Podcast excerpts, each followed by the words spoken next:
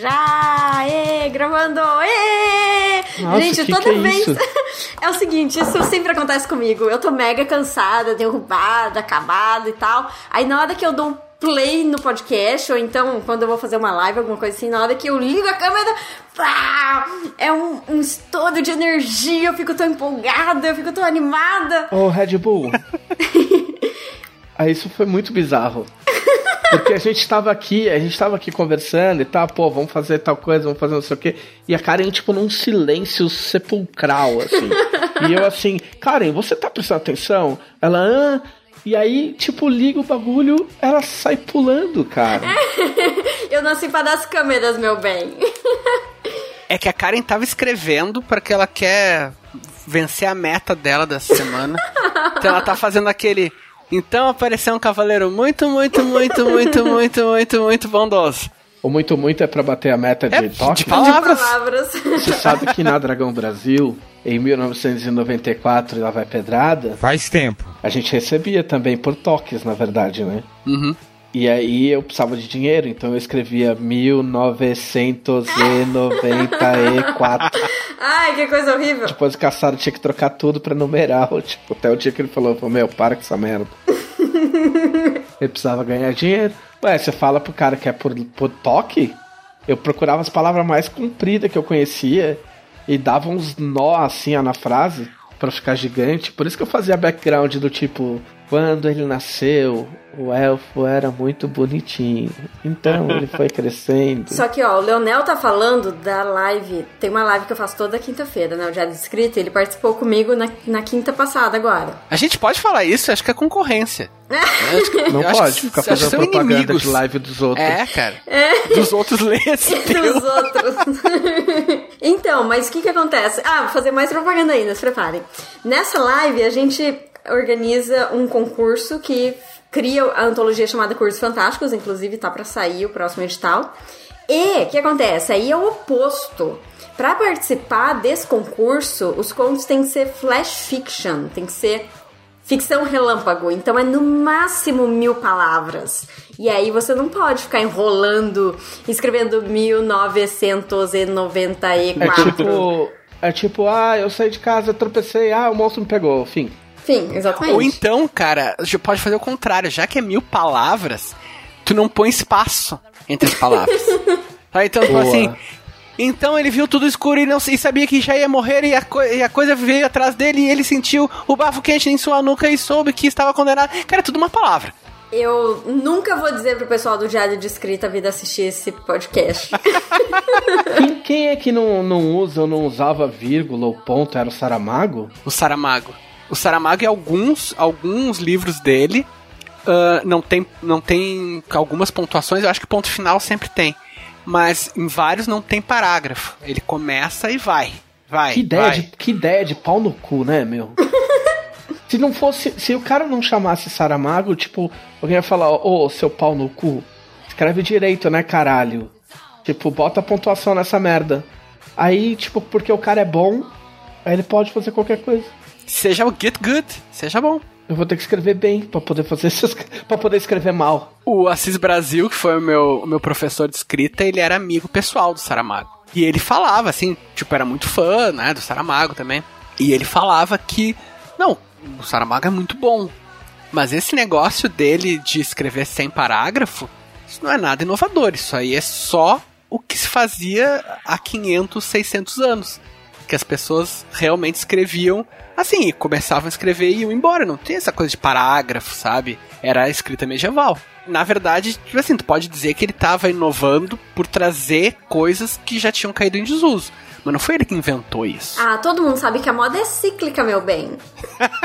Aí ele foi vintage. Ele era tipo um hipster da, da Ele é um escrita. Ele já hipster, morreu? cara. Ele já morreu? morreu, não? morreu, morreu. Então ele era um hipster da escrita. Ele era tipo o cara que ouve vinil, de óculos de aro grosso. Só que no caso era o cara que ouve cravo, sabe? Antes do, de assistir piano. Ouvindo Bella e Sebastian no vinil, de camisa florida, Nossa, cara, que horror. numa varanda em São Paulo, nos jardins. Não, na Vila Madalena. Era o Saramago. Eu, eu visualizo esse cara completamente, cara. Ele tem cabelo encaracolado. Não, eu tenho amigos assim. que são legais, entendeu? Apesar do estereótipo, assim. Qualquer coisa eu acho que a pessoa pode ser legal. Mas camisa florida. Camisa florida tá super na moda. Eu Mas sei como que tá assim na moda. cara. Florida? É tipo festa do Havaí? Não, um pouco menos. É umas estampas um pouco mais discretas, mas toda estampadinha, assim. É que as flores são pequenas, não é isso? É, é, é tipo isso. Tipo, tipo o personagem de filme do, dos anos 70, de cinema dos anos 70, tipo Hugo Carvana. Nossa, cara. O cara já até morreu já, o Hugo Carvana. Caramba. É, o Nuno Leal Maia, tá ligado? É Pode tipo, crer, cara. No Aqueles filmes que os caras falavam assim: saia daqui, seu filho da puta, tá ligado? eu não tenho camisa florida. Nem eu, cara. Eu não tenho. Bom, né? eu, eu mal tenho camisa e eu mal tenho coisa com estampinha, sabe? Com padrão. É, é estranho, cara. Estampinhas é um, é um. Ele diz alguma coisa sobre ti. Eu não tô dizendo que necessariamente é ruim. Mas quando tu, tu adota a estampinha, tu pensa, não, eu sou um cara estampinha. A partir Eu de sou, agora. eu sou um cara estampinha. Você muda o seu sobrenome para, tipo, João Ferreira Estampinha. Eu Parece- tentei comprar uma camisa de estampa em São Paulo da última vez, era, era uma estampa de caveira. Uhum. Eu achei bem legal, mas aí eu coloquei e falei, meu, não, não- tipo, não, não, né? Tá o chip do bom senso falou, ô, brother, ô, não, né? Você não vai, não, né? Compra um joguinho de Playstation aí, meu, tipo, sai dessa, vai. É porque tu tem, assim, tu não tá preparado pra ser uma pessoa estampinha. Não, eu sou xadrezinho, na verdade. Ah, não, Sou uma pessoa bem. xadrezinha. Xadrezinho, sim. Aham. Não, o xadrez. Só que o que faz falta, cara? O que que faz falta? No, na língua portuguesa, faz falta uma palavra que diferencia o xadrez, que é tipo bandeira de Fórmula 1, e o xadrez da camisa xadrez. Não, mas a verdade. bandeira de Fórmula, de Fórmula 1 não é xadrez, ela é quadriculada. Mas o xadrez não é xadrez, então? Ah, quadriculada. Ah, olha aqui, olha aqui, meu, isso dava um podcast inteiro, Por si só. né? O xadrez é quadriculado. Caralho.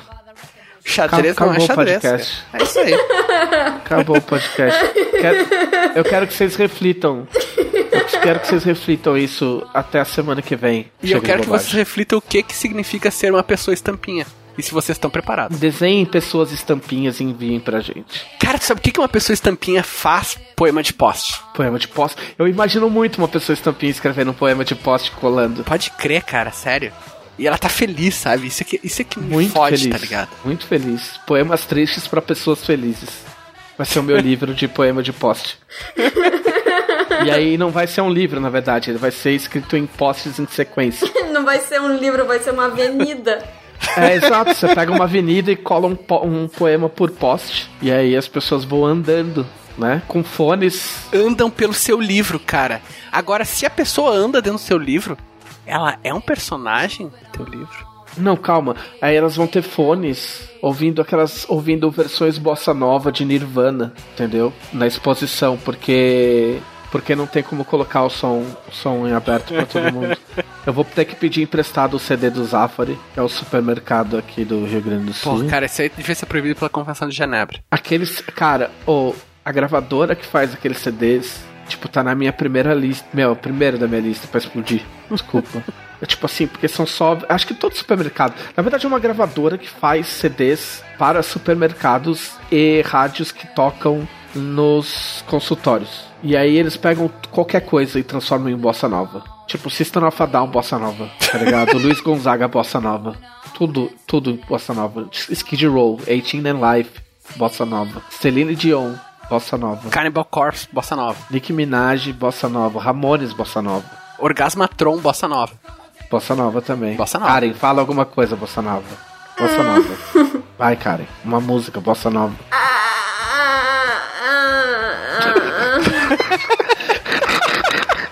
A Karen, a Karen fez igual a Emilia Clarke naquele vídeo lá que ela pergunta. tipo, e aí, a, a oitava, a oitava temporada? Ah, ah, Best season ever!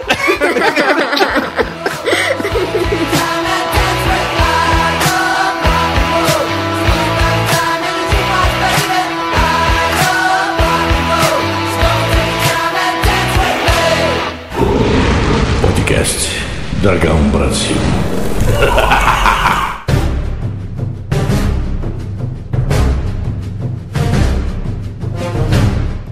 Este é o podcast da Dragão Brasil, a maior revista de RPG e cultura nerd do país. Bossa Nova. É... é... Eu odeio Bossa Nova. Estamos aqui com Karen Soarelli. Olá, meus queridos. E... e estamos aqui com Leonel Caldela. Cara, eu não só odeio Bossa Nova, como eu. Sem, assim, não, não é brincadeira. Vocês vão, vocês vão achar que é brincadeira, mas não é. Eu realmente acho que essa redescoberta da bossa nova pela juventude estampinha diz muito sobre o declínio da civilização ocidental. Eu concordo. Sério. Eu concordo. Porque. Porque a bossa nova é uma merda. Eu ia elaborar o raciocínio, mas tipo, foda-se. Tudo se É resume. a bosta, bossa cara, nova é uma merda. Não precisa É a explicar. coisa mais chata do mundo. Tipo, chato. É tipo, pe pegaram a vertente mais chata do jazz e conseguiram deixar mais chata ainda, saca? E, é- cara, e daí é, é o, o leãozinho, o banquinho, o barquinho, Ah. não sei o que. Meu, vai fazer uma música pra gente grande, pronto. É tudo inho, né? é, cara, para. Tem até o Toquinho. Toquinho reaça pra caralho, inclusive. Foda-se a aquarela. Porra, cara, aquarelinha, sabe? Aquarelinha. Estampinha, cara, tá aí, tá aí a Estampinha. relação. Tá aí a Estampinha relação. gosta de bossa nova. Sim, Verdade. É, vamos à nossa sessão tradicional. Quase que um ritual satânico. que vocês fizeram na semana passada? Cadê isso,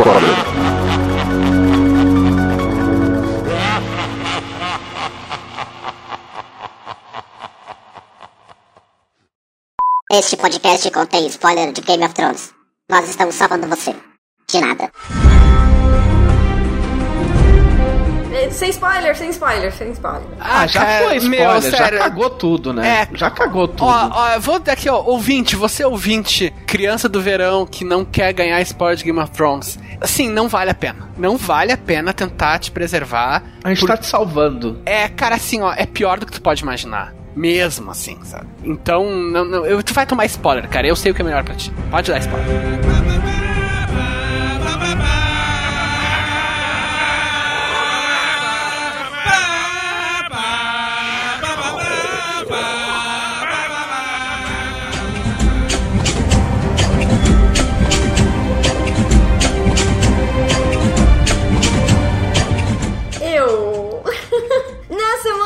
Passada eu fiz uma coisa bem. bem não legal. E eu vou arrastar o Leonel Caldela pra me escutar falando de Game of Thrones.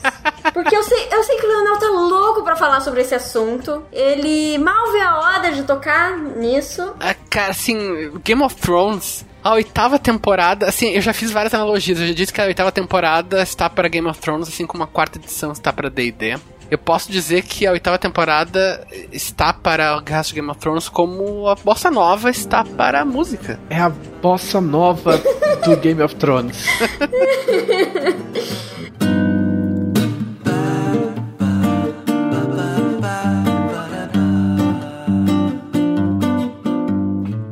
Bom, como o Trevisan já falou, best season ever. É. Mas e aí, Karen Soarelli, o que, que tu achou? Fale as tuas impressões. Olha só, pra começo de conversa eu tive que arrastar o Gui pra assistir, porque no meio da temporada anterior ele já tava tentando fugir. Eu não queria, eu precisava terminar de assistir o negócio, afinal eu comecei, já tinha visto tanto, queria ver o final, e eu não queria ver sozinha, não queria sofrer sozinha, né? Então, aqui em casa andou rolando um pouco de tortura, na qual eu era torturadora, ele era o torturado, e o Game of Thrones era. ah, ah, ah, O chicote. minhas- minha- é, o chicote, a minha ferramenta. Então, sinto muito, mas eu fiz ele assistir. E foi a pior coisa do universo. Eu não, eu não lembro de me decepcionar tanto com alguma coisa. Não, não exagera. Aí eu acho que a culpa é sua, que foi com alguma expectativa. Minha expectativa nem tava tão alta assim no último episódio, sabe? Quando chegou no último, eu tenho a impressão de que não fui só eu. Várias pessoas estavam com alguma expectativa no início da temporada. Aí essa expectativa foi sendo pisada e destruída e fragmentada e aniquilada e arregaçada. E aí chegou no último episódio, todo mundo já tava tão atordoado que falou: ah, tá, beleza, é isso aí mesmo. Eu acho que o auge pras pessoas, da expectativa das pessoas, foi aquele episódio que ninguém enxergou nada. Que foi o primeiro dessa temporada que eu assisti, porque eu resolvi ignorar os outros, os outros três que eu não tinha assistido. E eu falei, foda-se, esse aí, meu, vai ser tipo Vingadores de Game of Thrones. Vai juntar todos os personagens, foda-se a lógica, pelo menos vai ser legal a luta. Aí ninguém enxergou porra nenhuma. Mas a galera ainda tava porra, não, mas foi muito foda e foi legal pra caralho. E, tipo, da hora. Aí teve o outro que é tipo assim. Os caras fizeram um episódio inteiro pra justificar a última cena, porque a galera ficou tipo, que bosta, que bosta, que bosta. E aí, tipo, a galera, ai, nossa, essa cena, muito foda, muito foda. A cena é foda. Mas, tipo, todo o negócio, meu, tipo, você faz um vilão, o cara só anda. Tudo que o cara faz é andar. É a única coisa que esse bicho fez na série inteira foi andar. Ele andou pra lá, aí levanta os mortos, que é legal. Mas aí ele anda, o outro anda de cavalinho, aí o outro anda. E aí quando o cara chega, encosta uma espada, um bagulho, uma daga nele e ele morre. E eu posso falar uma coisa, assim, só para complementar o que tu disse? Ah, Essa cena não é legal, cara. Essa cena é uma merda. Ah. É uma merda, cara. Esse, todo esse episódio é uma bosta. E essa cena que a área mata, mata ele, cara, é uma porcaria. A área não é essa personagem que luta com, sei lá, uma lança chinesa e fica dando a dando pirueta e, e, sabe, faz que nem o noturno se teleporta pra trás do cara. Ela era pra ser uma assassina que o, o poder dela era que ela trocava de rosto. E dela Sim.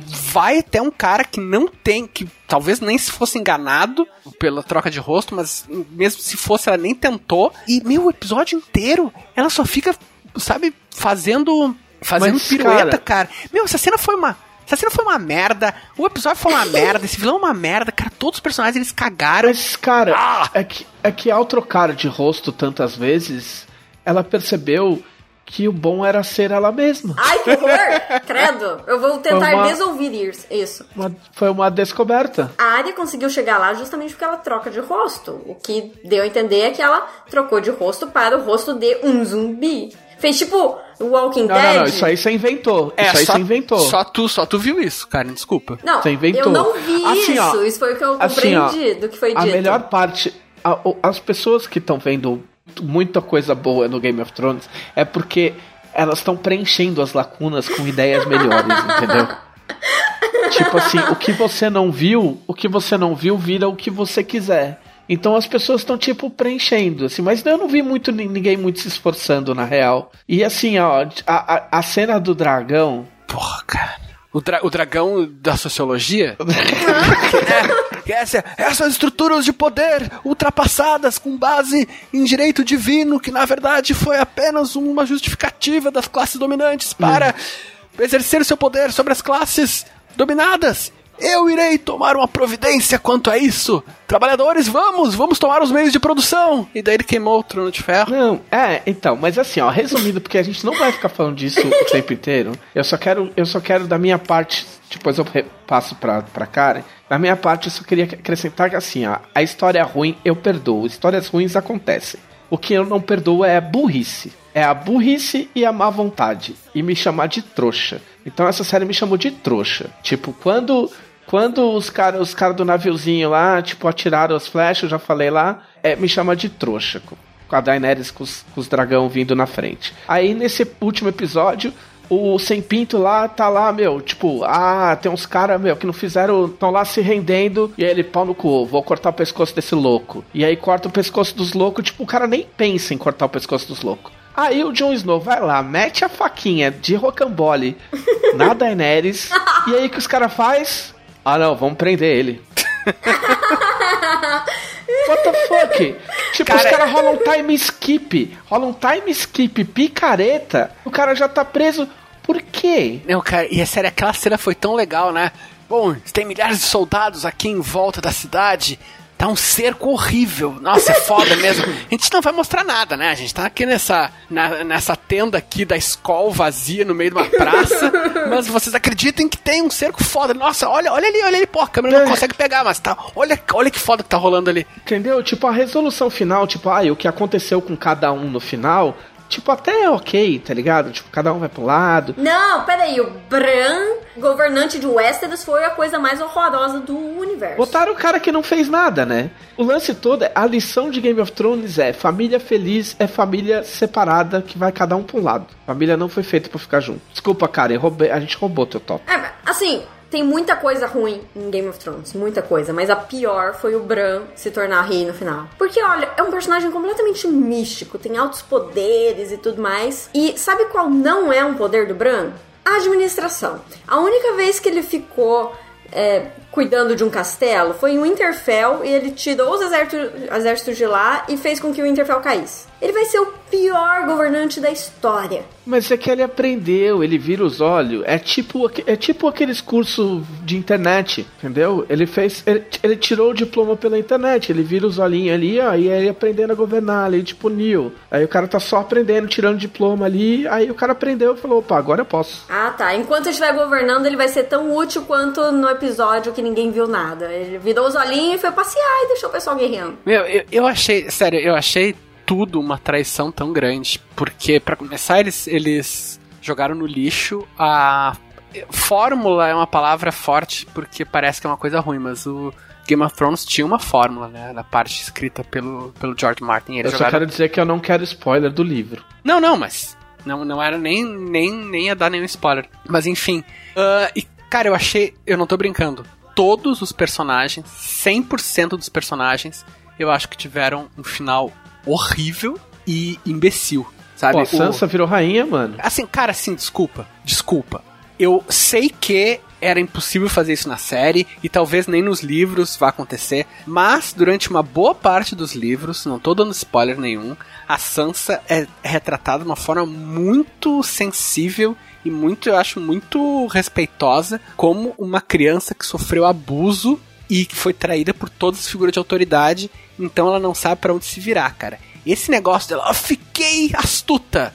E, cara, assim, não vou nem entrar no mérito porque é um tema horrível para um podcast, mas Não, tem uma frase, tem uma frase que precisa ser, precisa ser dita que eu vi muitas mulheres reclamando e, e, eu também achei uma merda, que é uma hora que ela fala que tipo, ai, porque eu sofri abuso, agora eu sou forte. Sim, meu, vai se fuder, sabe? Tipo, isso aí é horrível. O Martin, eu achava que o Martin trabalhava muito bem a Sansa, inclusive as partes que tu ficava irritado com ela, porque ela tava fazendo alguma bobagem, até tu lembrar opa, isso é para ser uma criança, no máximo pré-adolescente, que de novo tá sendo traída por todas as figuras de autoridade na vida dela. E agora não, nossa, ficou astuta, agora vai ser uma governante, rainha no norte. E o cara, o que eles fizeram com o Jon Snow, eu achei ridículo sabe? Ah, vamos mandar você pra muralha de novo, é, jogando no lixo todo o, o arco do personagem. E o, o cara voltou pra casa para jogar PlayStation, mano. É, cara, assim, e, e, o fato de existir muralha, assim, foi, eu, eu achei, meu, justamente um dos arcos, não de um personagem, mas um dos arcos de Westeros era eles se darem conta que os Wildlings não eram uns, uns selvagens malucos que tinham que ser mantidos do lado de fora. Era ele, eles aceitarem os Wildlings. Era isso que o Jon Snow tentou fazer. Eles, não, a gente vai manter a muralha. Os Wildlings do nada vão gostar de ficar naquela terra árida. Ah, só que daí a gente eh, chegou à conclusão que isso aí vai ser um final ruim. Então vamos fazer que começou a florescer no meio do, lá no norte, nevado, polo norte. Então, porque era para o inverno chegar, ia ser o maior inverno de todos, mas na verdade foi o menor. Porque agora já tem inclusive flor no norte. Meu, vai tomar no cu, sério, essa merda, cara. Essa. Verdade.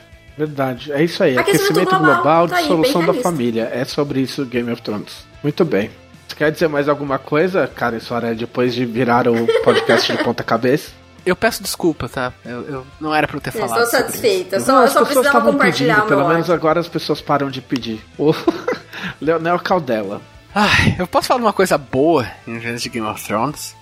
Olha, não, não é muito uh, o, o, estilo desse podcast, falando de coisa boa, mas tudo bem, a gente vai abrir uma exceção. Cara, essa semana, na verdade hoje, no dia que a gente tá gravando, eu terminei de ouvir um podcast que ah, uma das coisas mais legais que eu já consumi em termos de, de histórias mesmo, assim, me deixou bem marcado, que o nome é Shit Town, né? Seria cidade de merda. Só que fica S-Town. edificante. É, exatamente, cara. O pior é que é edificante pra caralho. Que, assim, é do mesmo pessoal que fez o Serial, né? Que é aquele podcast que é uma é jornalístico, que eles fizeram uma investigação sobre um, um crime que tava que aparentemente já estava resolvido, coisa e tal. Enfim, o Serial todo mundo conhece. E o S-Town é do, dos mesmos produtores, né? Dos, dos produtores da This American Life, que é um programa de rádio, uma rádio pública dos Estados Unidos. E eles fizeram, de novo, uma reportagem grande em forma de podcast. Eu acho que são, são sete episódios. Só que, assim,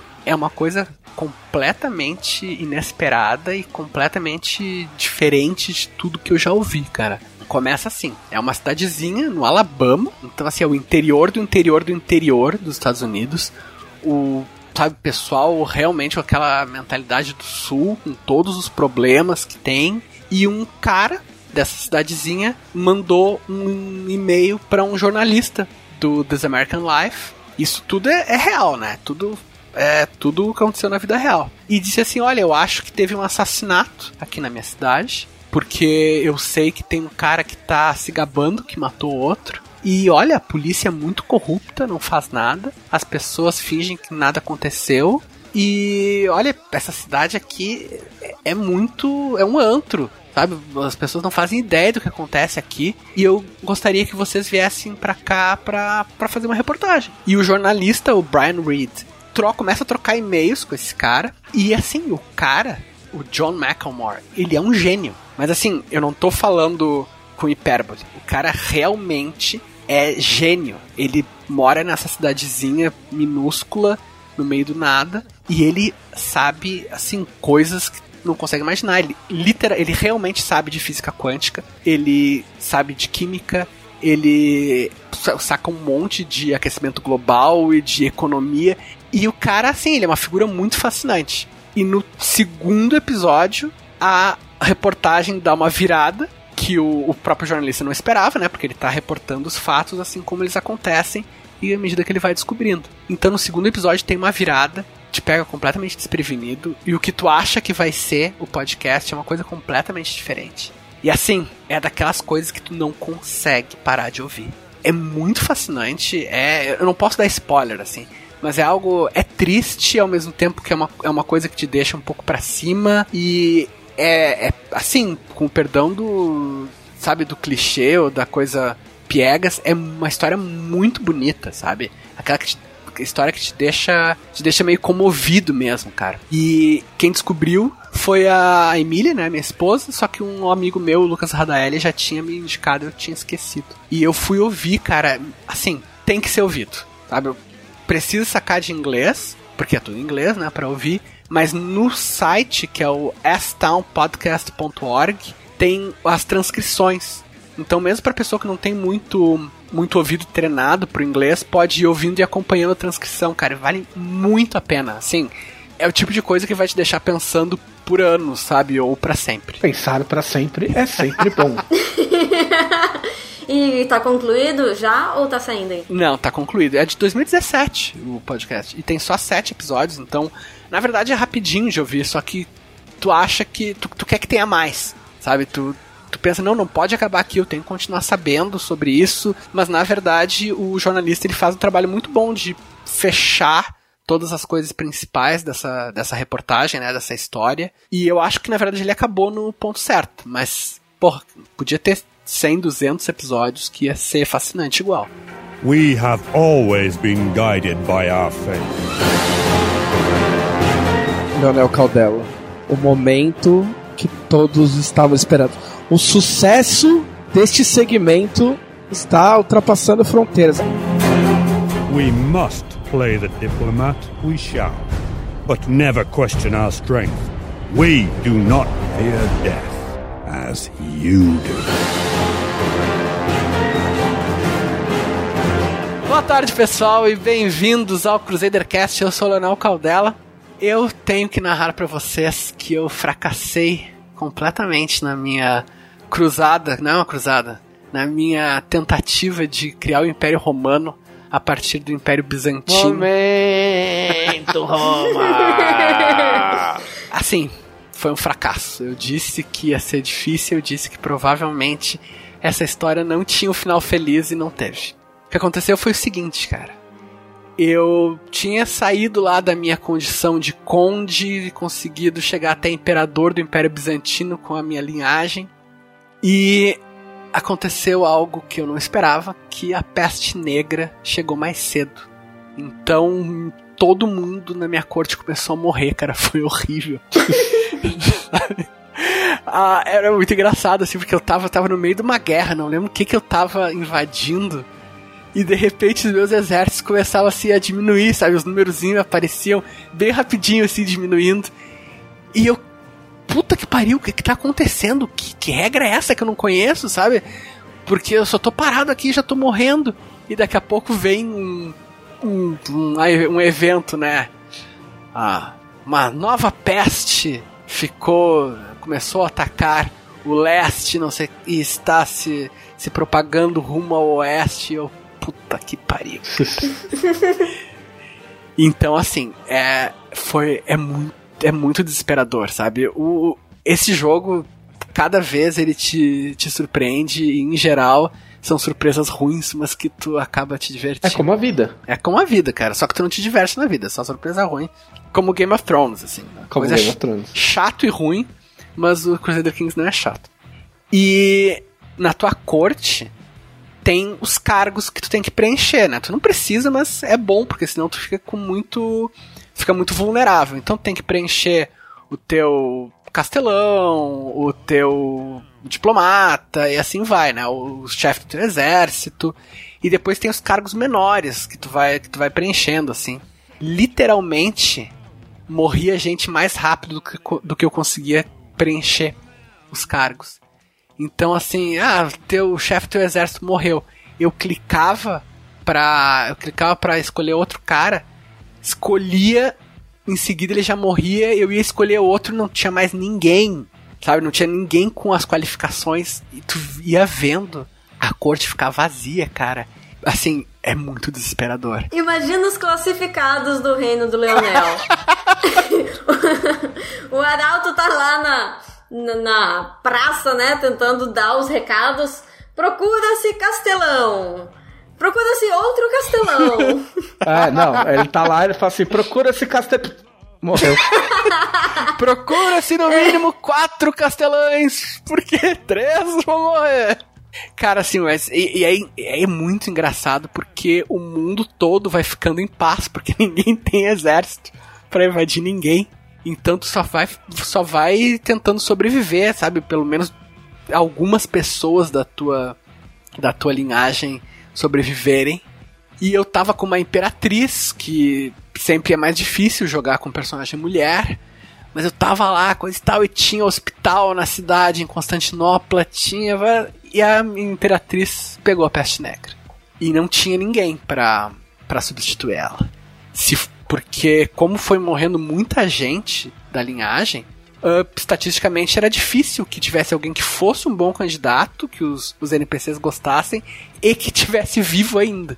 E eu, porra, meu, vai morrer. Essa mulher vai morrer e eu vou perder o império e vai, vou ter que recomeçar tudo de novo como conde. E não é que ela sobreviveu, cara. Ela pegou a peste negra e eu comecei a fazer todas as coisas que dão um bônus de saúde, porque tu pode uh, escolher os focos para a vida do teu personagem. Então tem o foco em família, foco em guerra, coisa e tal, e tem os focos que te dão mais saúde.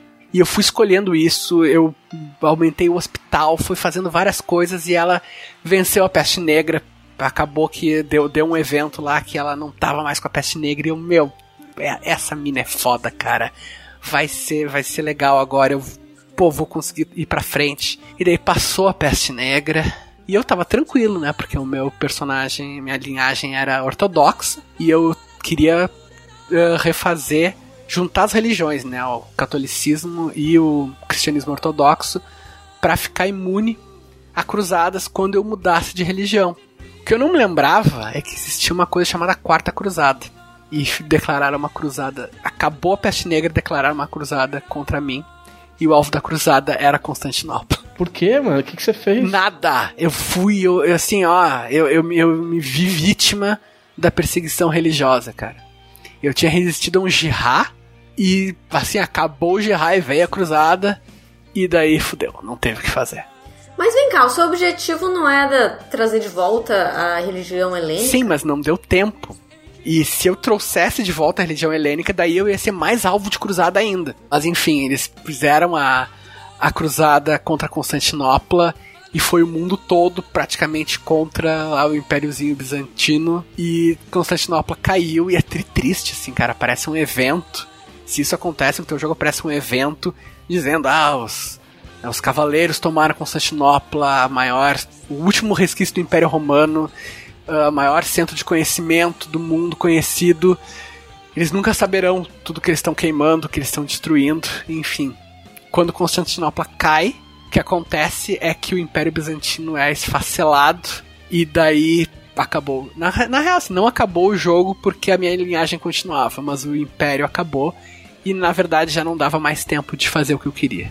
Então é com dor no coração que eu fui obrigado a abrir mão, a renunciar e aceitar que eu tinha falhado no meu no meu objetivo. Nunca restauraria o Império Romano nem a religião helênica. Essa temporada do Crusader Cast teve um final triste. Então, você considera, você considera que foi meio bosta igual Game of Thrones ou você acha que eu considero que pelo menos teve um pouco mais de coerência, porque afinal o nome do jogo é Crusader Kings e eu fui alvo de uma cruzada. Ah, é verdade? Porque o Game of Thrones é o seguinte, né? Foi o nome do, da- do livro da série Game of Thrones. E no final foi o jogo de um cara com que era o Corvo de Três Olhos tentar ter uma história melhor pra ser o governante, uma coisa que foi decidida por um prisioneiro que não era pra nem estar falando, ok. Foi uma Nada, reunião de Game of condomínio. Thrones. Game of Thrones foi o dragão brincando ali, se divertindo com o trono. Alguém falou que era que foi um, no Twitter que foi uma reunião de condomínio Pode para resolver o próximo rei. Tinha até o tinha até o chupateta lá, meu. Porra, é verdade, cara. Quem? Meu. Até aquele moleque ressuscitaram. É o, o Robin, como é que era? Como é que era o nome dele? É, é brasileiro esse moleque. Ah, Ele é? brasileiro. Ah, enfim, vocês estão ligados quem que é. Mas eu comecei um outro jogo de Crusader Kings que vai ficar pros próximos episódios. Eu, me, Ah. eu cheguei à conclusão que se eu não tava conseguindo do jeito mais lógico, que era um condado dentro do próprio Império Bizantino, eu ia tentar a moda caralha.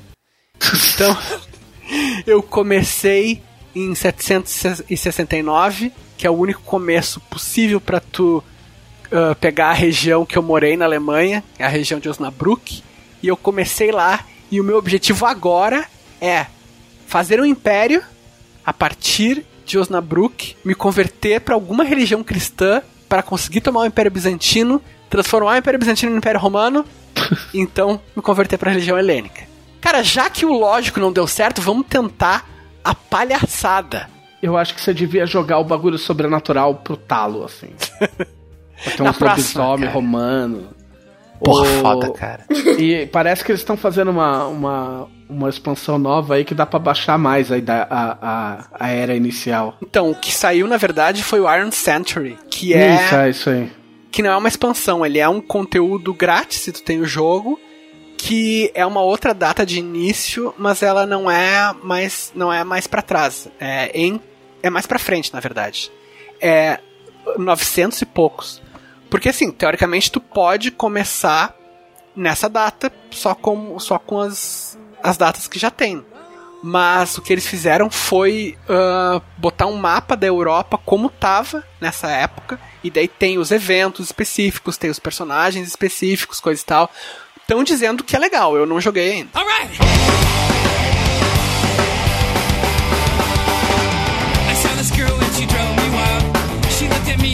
E você, JM Trevisão, que fez essa semana? Ah, eu, eu fiz várias, várias pouquinhas coisas. Ah, eu fiz um workshop. Um workshop de, de biscuit? Não. Ô, Karen Soarelli, o que aconteceu? O que, que tem no ar de- do Canadá?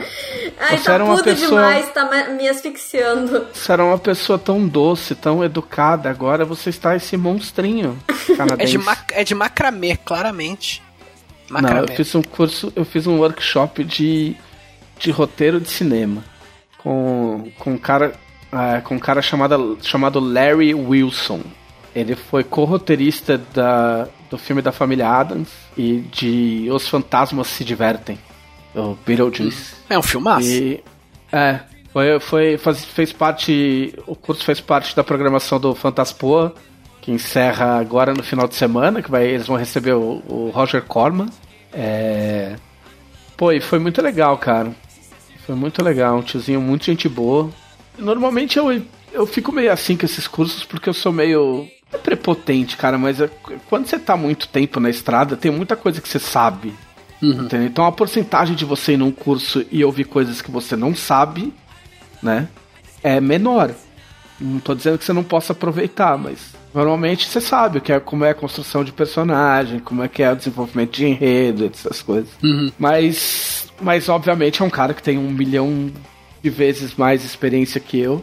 E aí eu vi coisas que de um jeito, de uma abordagem diferente. Ele explicou muito sobre a, a estrutura dos três atos e ele ele pegou aquela estrutura do Sid Fields que eu não gosto e ele também não gosta, mas ele pegou é, é engraçado que é, é- é- cada autor desses tem um diagrama, né? Então ele mostrou vários diagramas diferentes e ele falou ele falou no curso ele falou assim, olha, uma coisa que que roteiristas fazem quando vão escrever um livro para ensinar roteiro é diagrama.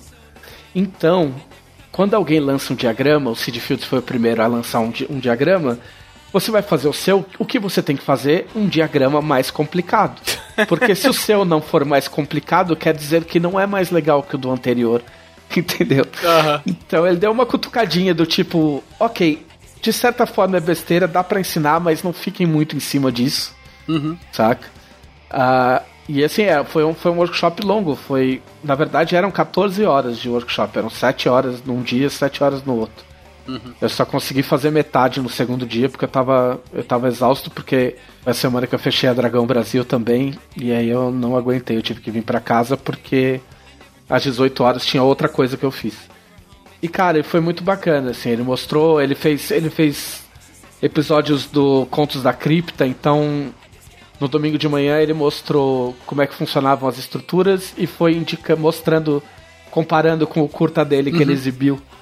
E tinha exercícios práticos. Eu, é, é engraçado que foi o primeiro workshop que eu participei que realmente você tinha que fazer coisas. Aham. Então, então a gente tinha que escrever, escrever coisas e, e- e ler em inglês em voz alta, o que foi um desafio, porque o workshop era todo em inglês. Mas foi muito bacana. Inclu- Inclusive, inclusive, é, ele foi na casa do Michael Jackson e eu pude ouvir o relato de alguém que pisou na casa do Michael Jackson. que legal. E é muito louco ele contando que era tipo uma Disney mesmo, assim. Que ele chegou na porta da casa do Michael Jackson, porque a real era que ele e a, e a, a parceira dele nos roteiros iam fazer um filme pro Michael Jackson. Que acho que não deve ter acontecido. E aí eles foram lá pra conversar com ele. E aí você, meu, eles foram andando lá tal. Aí tem uma via, tem a- o caminho e tem umas, uns alto-falantezinhos nos arbustos tocando musiquinha tipo Disney, tá ligado? E Aham. aí você. E aí eles chegaram na porta achando que era algum secretário que ia receber eles, e não, abriu a porta era o próprio Michael Jackson, tá ligado?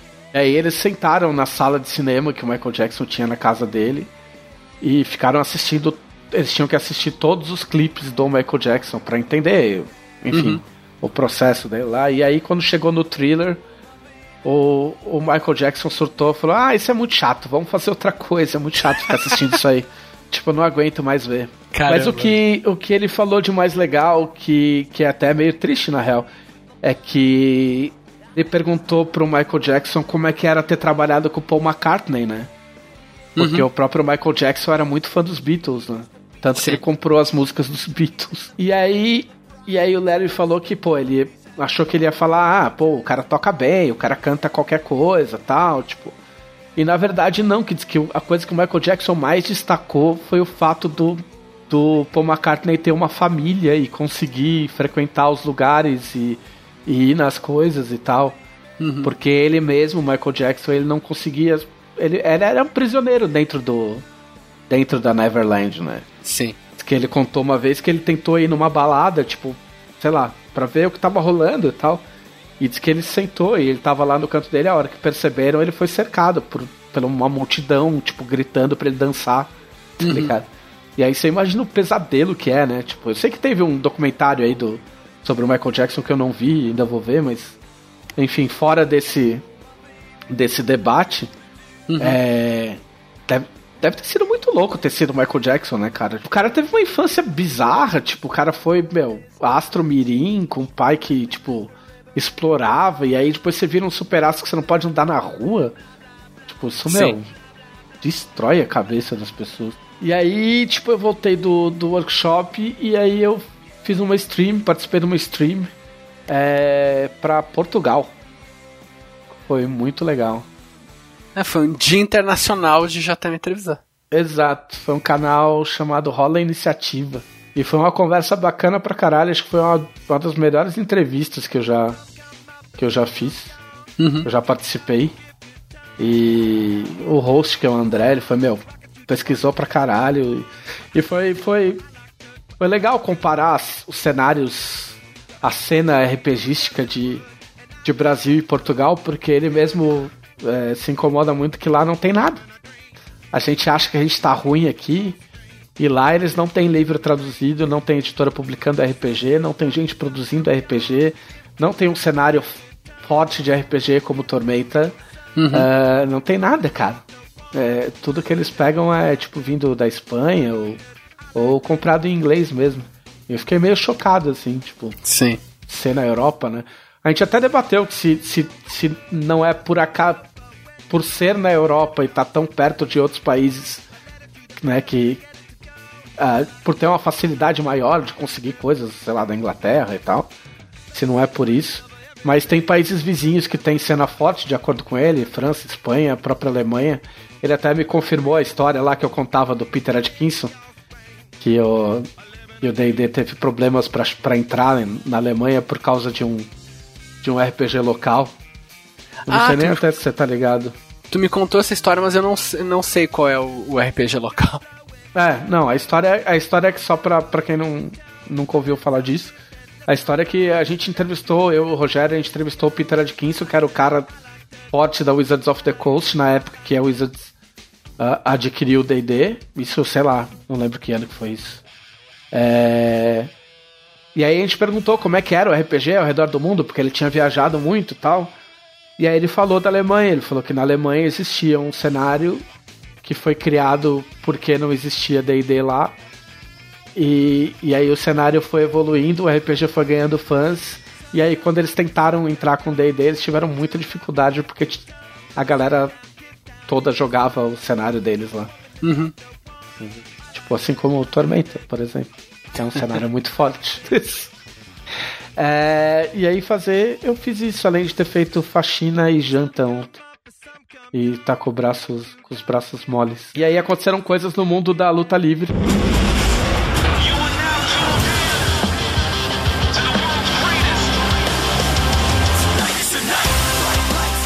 Eu vou tentar. Eu vou tentar resumir, porque faz tempo que eu não falo. Ah, de eventos da WWE, a gente teve o Money in the Bank, que aconteceram. Money in the Bank, resum, tipo, recapitulando o que, que o Money, que, que é o Money in the Bank dentro das insanidades da WWE. Money in the Bank é um evento em que o vencedor de uma luta específica ele ganha uma maleta que dentro tem um contrato que permite que ele enfrente um campeão, qualquer campeão atual, a hora que ele quiser, é, em qualquer luta. Ele pode aparecer. Normalmente aparece no meio de uma outra luta, dá a maleta pro juiz e entra na luta. E isso pode acontecer a qualquer momento, entendeu? Pode ser em qualquer programa, em qualquer pay-per-view, então você nunca sabe quando o cara vai aparecer com a maleta. Ah, e aí lutaram. Aí teve a luta das mulheres, quem ganhou a maleta foi a Bailey. É, e aí depois ia ter uma, a luta da Becky Lynch, que é atual, era a atual campeã, é a atual campeã do, do Raw e do SmackDown. Ela tava com os dois cinturões. Então ela ia lutar duas vezes. É, ela ia lutar contra a Lacey Evans por um título e ia lutar contra, contra a, a Charlotte Flair valendo outro título. E aí uma luta ela ganhou. Aí na outra luta ela perdeu pra, pra Charlotte. É isso? Ela perdeu pra Charlotte. E aí apareceu a Bailey e usou a maleta e ganhou da Charlotte e roubou o título. Tipo, no mesmo dia. Aham. Na luta dos homens, os caras estavam lá brigando, porque assim, a maleta, eu esqueci de contar, a maleta fica pendurada. No, Aham. Tipo, no teto. Por uma corda, um, com um gancho. Então, tipo, não é só pegar a maleta, você tem que pegar uma escada e abrir a escada, subir na escada e pegar a maleta. Entendeu? Enquanto isso, tem outros cinco caras brigando embaixo, tirando a escada e. Enfim. Então é um tal de cara tirar a escada, cair da escada, cair de costas na escada. Tem umas cenas bem tensas assim. E aí os caras estavam lutando e o cara que tava pra pegar a maleta, tava mais próximo no final da luta, era o Mustafa Ali, que agora chama só Ali.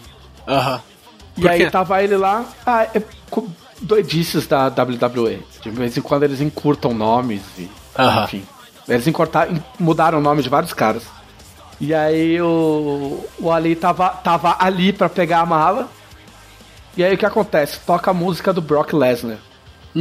O Brock Lesnar é um cara gigantão, loirão, que, tava, que era o campeão universal até o, o WrestleMania e perdeu pro Seth Rollins. E aí tinha rolado boatos que ele não ia mais lutar na WWE e ele aparece do nada, vai lá, tipo, e puxa todo mundo, tipo, joga o Ali pra fora, sobe e pega a maleta. Então o Brock Lesnar voltou pra WWE. O que em termos de bastidores muita gente achou uma bosta, porque ele foi campeão universal por um tempão e era muito chato porque ele quase não aparecia, entendeu? Ele é meio monossilábico, enfim. Entendi. E aí é tipo assim, é de novo a mesma coisa, o mesmo plot, a mesma. Enfim. E tem gente achando que ele vai tentar roubar o título do Kofi Kingston, que vai ser uma merda se ele ganhar. Vai ser bem decepcionante, assim. E aí outra coisa que aconteceu, que é só um asterisco, é que estreou uma nova. Uma nova. é, como é que se companhia de, do luta livre. Que chama AEW Aham. que é, que é formada por uns caras que lutavam no Japão. Um deles já lutou pela, pela WWE. E tem um loucão aí, um, um chama Shahid, Shahid Khan. Não sei da onde ele é, mas deve ser do mundo árabe, como se diz no futebol. E o cara resolveu que ele queria uma companhia de luta livre, chamou esses malucos. É, e aí o, o forte deles é, é esse cara, que é o Cody, Cody Rhodes. Ah, os Young Bucks, que são, são uma dupla, e o Kenny Omega, que é, que é o cara que tem o nome mais legal. E ele, se eu não me engano, ele chama Kenny Omega por causa do Mega Man, tem umas coisas assim. Um, um, um, o golpe, um dos golpes finais dele é o One Winged Angel do, do, do Final Fantasy VII, enfim. Aham. E aí eles tiveram, tiveram o evento deles esse final de semana aí e foi, foi bem bacana. Eu vi uns melhores momentos assim. E foi bem legal. E aí os caras estão, tipo, botando pau na mesa pra concorrer.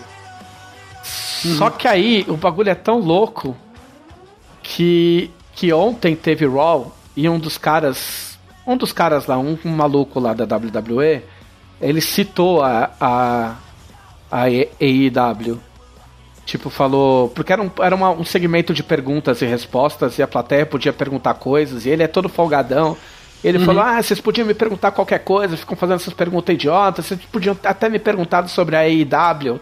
E foi meio chocante, assim, pra galera, porque o Vince, não, que é o dono da WWE, não, não é muito a favor de ficar citando a concorrência. Aham. Então hoje tava todo um, um buzz no mundo do, do wrestling, porque o cara citou. E aí tá toda uma, uma, uma, uma discussão se isso foi.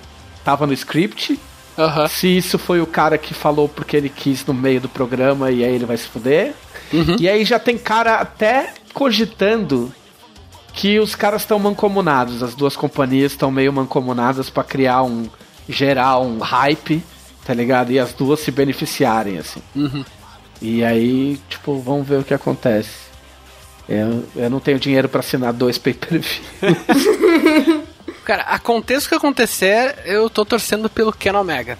Ele lutou no Japão há muito tempo, a WWE tentou contratar ele no final do ano passado e ele recusou pra, pra ficar com os caras aí da, da, da AEW. Mas ele é. Ele tem cara, meu, ele tem cara de. sei lá, de bicheiro. Você vê umas fotos dele, tipo assim, é- ele é muito bragão, assim. Pô, agora eu É. gostei, cara. Eu tava imaginando ele com cara de otaku, deu. É, que sem graça, Não, tá não, não. É um cara de cabelo meio enrolado, com uma franja enrolada, assim. Ele é meio canastrão, assim. Depois dá, Pô, um, dá uma olhada. cara. Eu, eu tomei Ele- a decisão certa ao, torcer pra ele. Ele lutou contra o Chris Jericho, que é um cara que, tipo, que é antigão, já tá meio. O cara tá meio Axel Rose, tá ligado? Tipo, ele até, até se veste meio Axel Rose, assim. Ele era da WWE muito tempo atrás. Mas o cara ainda, ainda luta bem, assim. Ele tava fodão no Japão. Então agora tem duas companhias pra, pra ficar acompanhando aí. Vamos ver. Vamos ter que aumentar o tempo do podcast.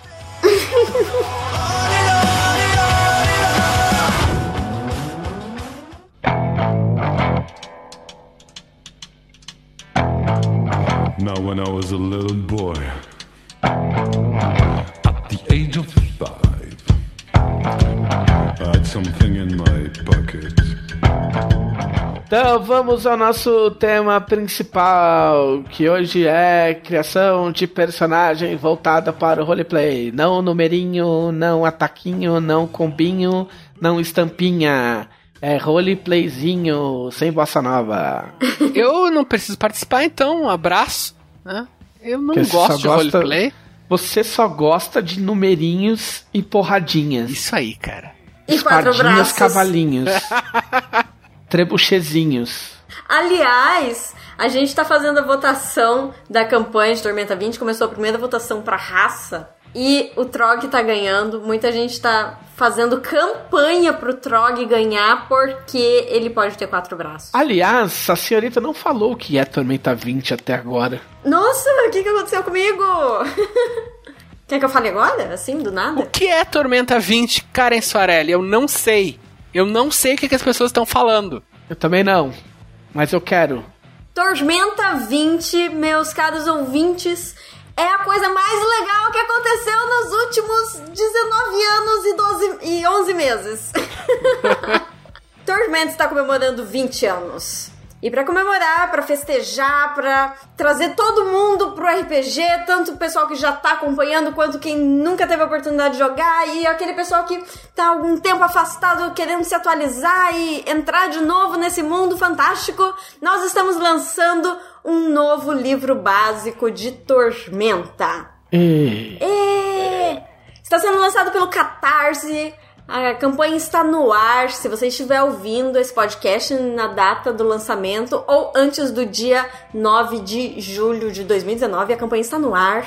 E é uma campanha que já bateu diversos recordes. Nós batemos o. ganhamos o prêmio Jack Bauer do Catarse, que é a campanha com maior arrecadação nas primeiras 24 horas. Isso é ca- de todas as categorias.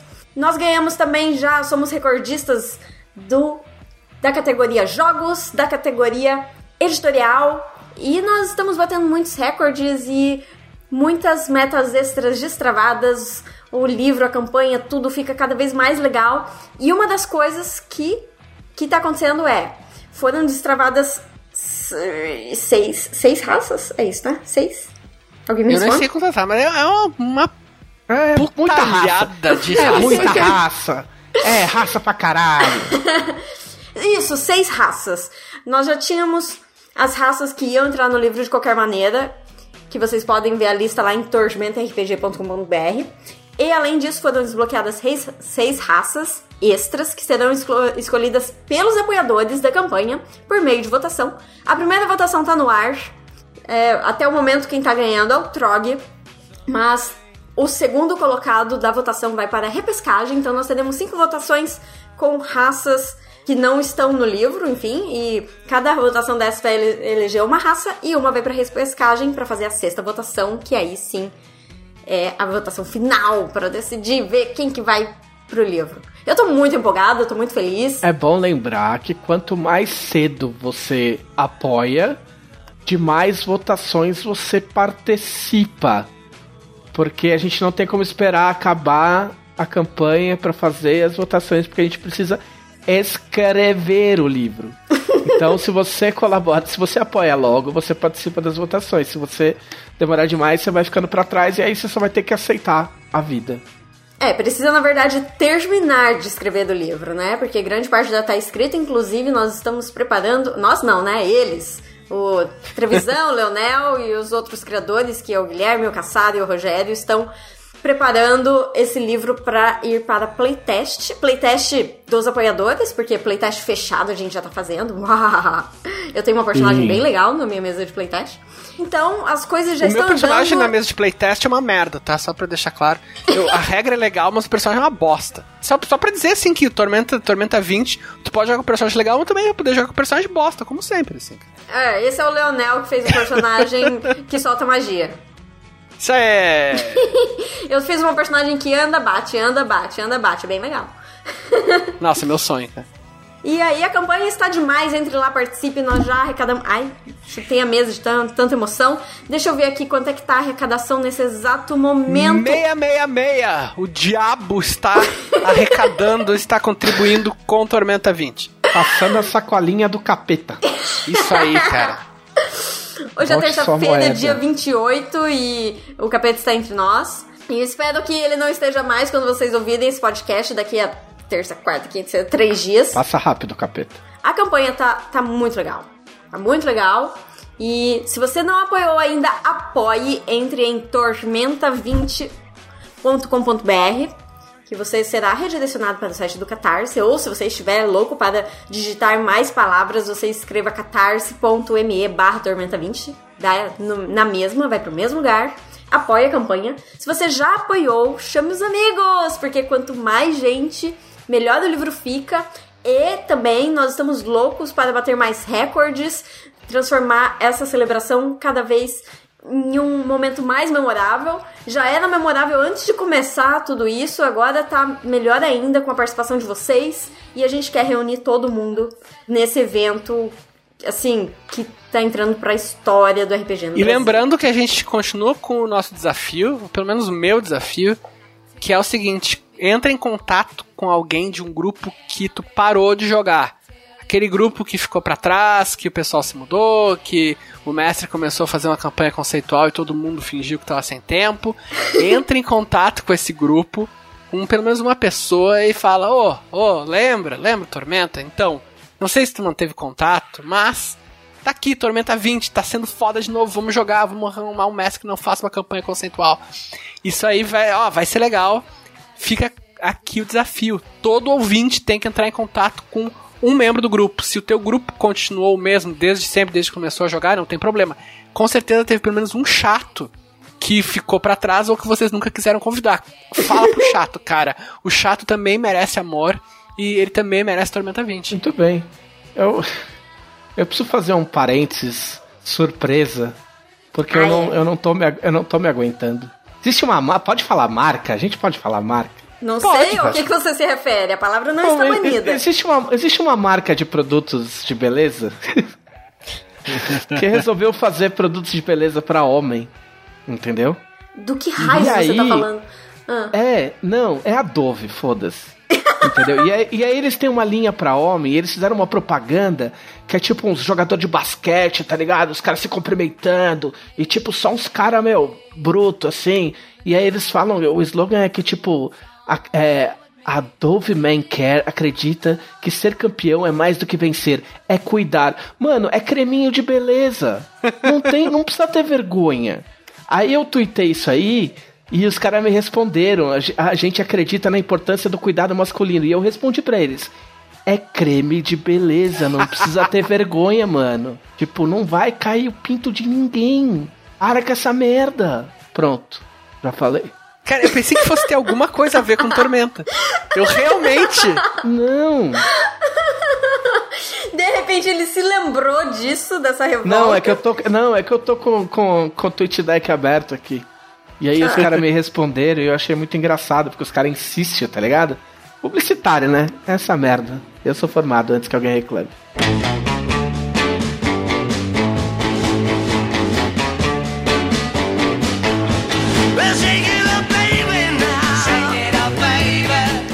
Tema de hoje. Tema de hoje. Criação de personagem pra roleplay sem numerinho. Peraí, peraí, peraí. Sem numerinho, vamos devagar. Não estão banidos os numerozinhos, até onde eu sei, né? Mas aqui não é focado no numerinho, né? Tipo, a gente não vai falar sobre como distribuir seus atributos pra fazer o personagem melhor. ah, tá, tudo bem. A gente não vai falar sobre qual raça funciona com quatro braços. Isso vocês podem procurar na masmorra de Valkyria. Eu não aguento esse negócio de quatro braços real oficial. Tem perguntas, Karen? Como é que a gente vai fazer? Tá, então vamos. Nós temos várias perguntas aqui. A gente também pode falar um pouquinho, enfim, mas podemos partir das perguntas. Mas antes, deixa eu contar pra vocês quem foi que nos mandou perguntas. Porque eu sou assim, é um Quem jabá atrás do outro. Quem mandou perguntas? Quem mandou perguntas? Recebemos aqui as cartinhas que eu joguei pro alto, estou pegando no ar para responder. Eu sempre quis ficar num, em cima de um monte de carta. Confesso. Eu sempre quis pegar as cartas e jogar pro alto. Todo mundo.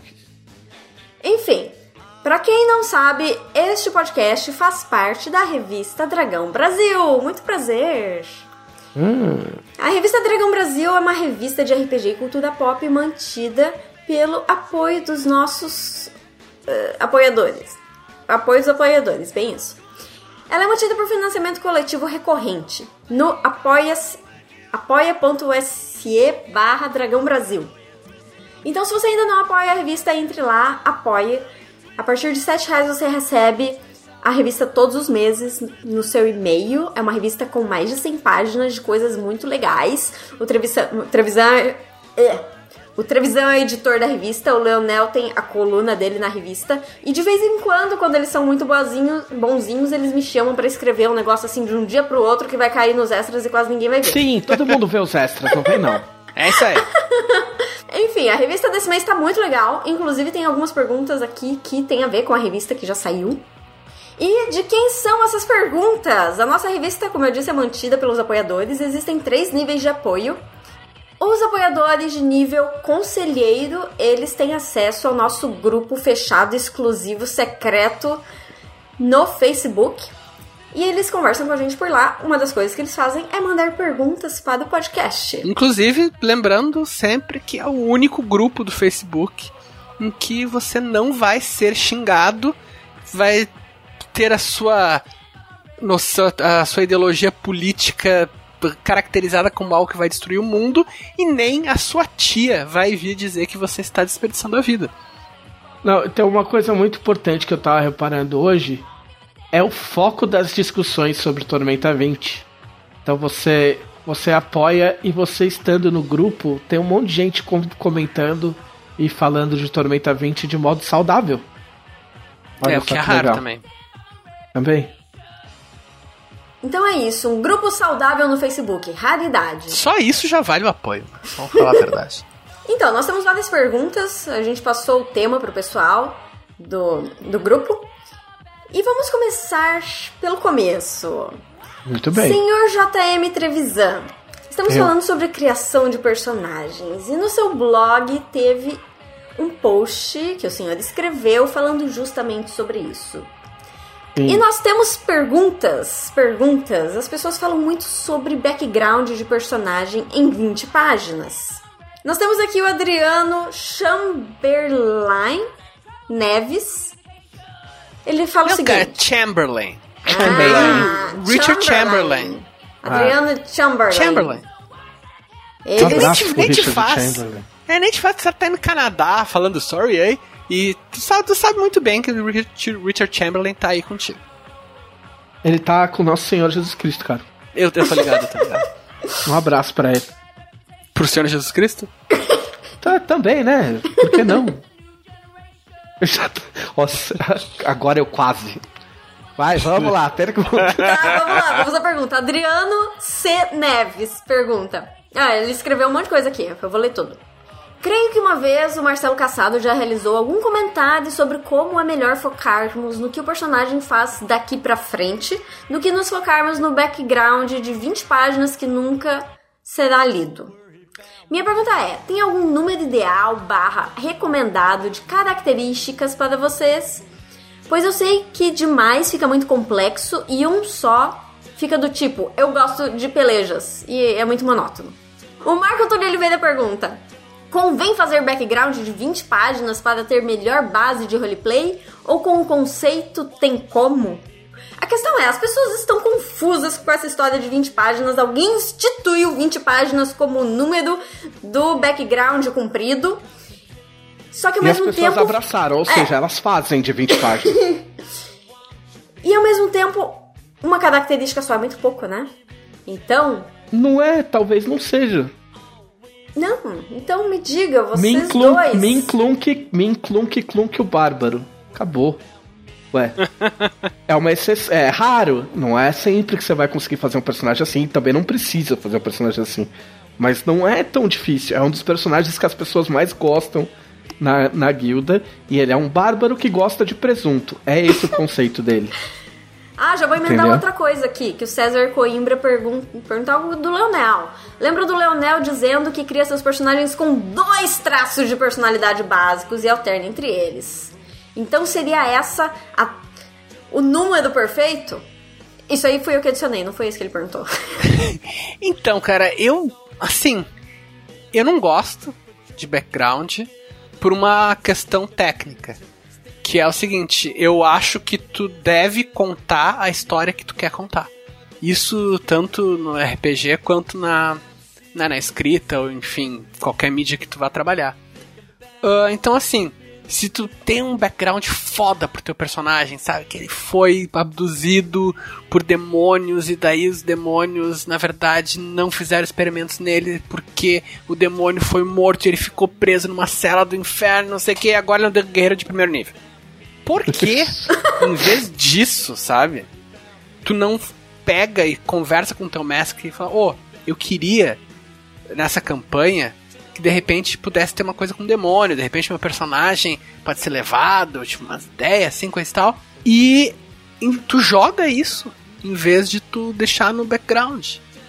Sabe? É, é uma das coisas, uma das mil coisas que eu acho irritante no, no Star Wars nas prequels, né? Que eu não vou falar muito mal porque eu sei que o Trevisa gosta.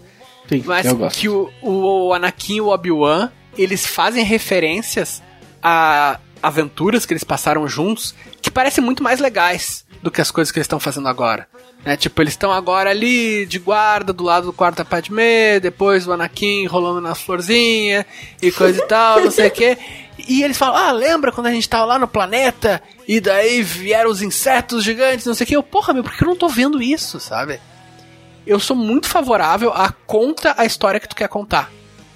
Então, eu acho que o background, muitas vezes, ele é desnecessário.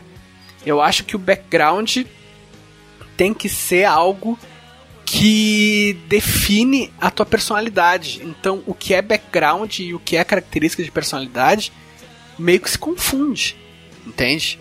O, sei lá, vamos pegar um, um exemplo, um exemplo bom da ficção, sabe?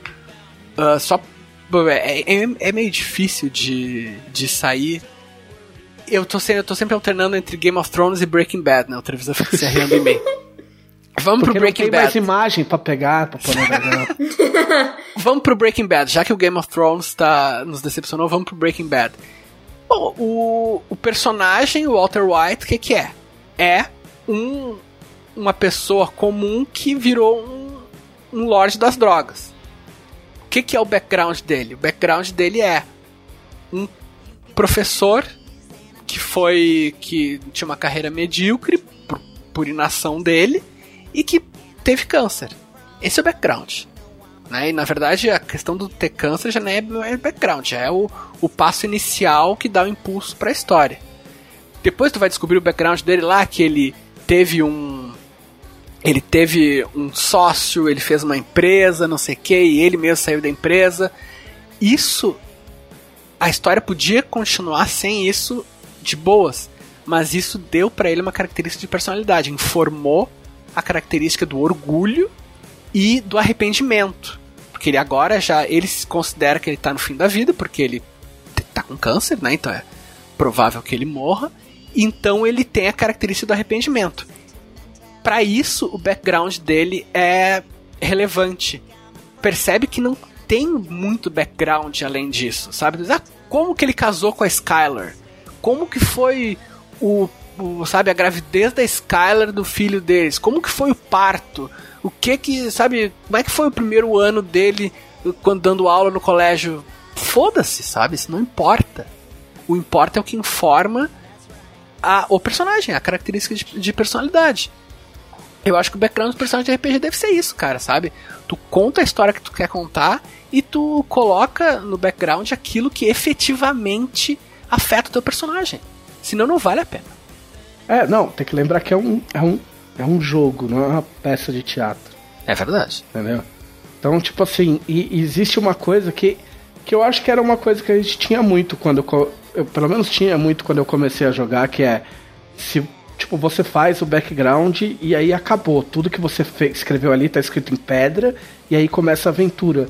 E não precisa ser assim, entendeu? Não é porque você não colocou no seu background que você tem um irmão que é membro da Ordem de Cavalaria, que você não pode chegar no meio da aventura e falar pro mestre, pô, e se, se os caras do, do- da Ordem de Cavalaria fosse meu irmão? O que, que você acha? Entendeu? Tipo, pode ser uma ideia legal, saca? Tipo, você pode ter ideias no meio da aventura. Óbvio que você não vai puxar o tapete dos outros jogadores ou ferrar o mestre, entendeu? Mas você pode ter ideias bacanas pro seu personagem no meio. Algumas ideias do Nargon pro Nargon vieram no meio. A- as pistolas do Nargon, já contei isso mais de uma vez, as pistolas do Nargon não estavam previstas no background. Isso foi uma ideia que eu tive, uh, sei lá, faltando uma aventura antes, entendeu? É, então, tipo, você também não precisa. Eu acho que tem esse, esse medo de, tipo, caralho, se eu não colocar no papel agora tudo que eu quero, eu não vou conseguir jogar com um personagem legal. E, tipo, normalmente os backgrounds de 20 páginas você consegue resumir em um parágrafo, saca? Sim, cara. Tipo, você pode, e assim, tipo, você pode escrever o seu background de 20 páginas, você pode, entendeu? Você deve, aí são outros 500.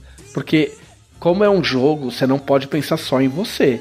Você Claro. tem que pensar no mestre também, você tem que pensar nos outros jogadores, porque assim, ó, se você faz um background gigante, você vai querer que os outros jogadores leiam, eles não vão ler.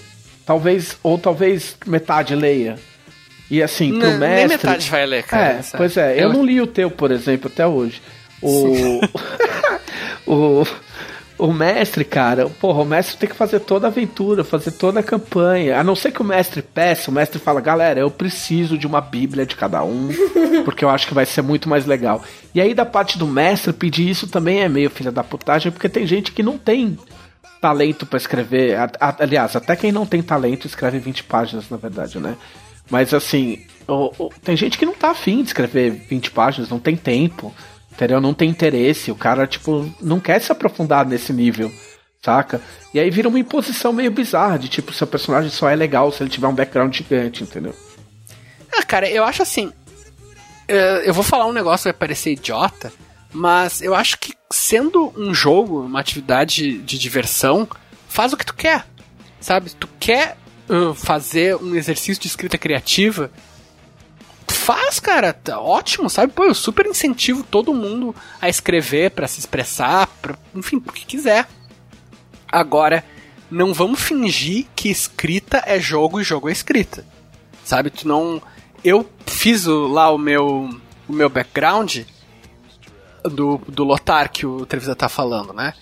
É um background grande, ele tem duas páginas, uma página e meia, mais ou menos. O que que pra mim era isso? Pra mim era ah, uma série de ganchos que eu tava sugerindo pro mestre.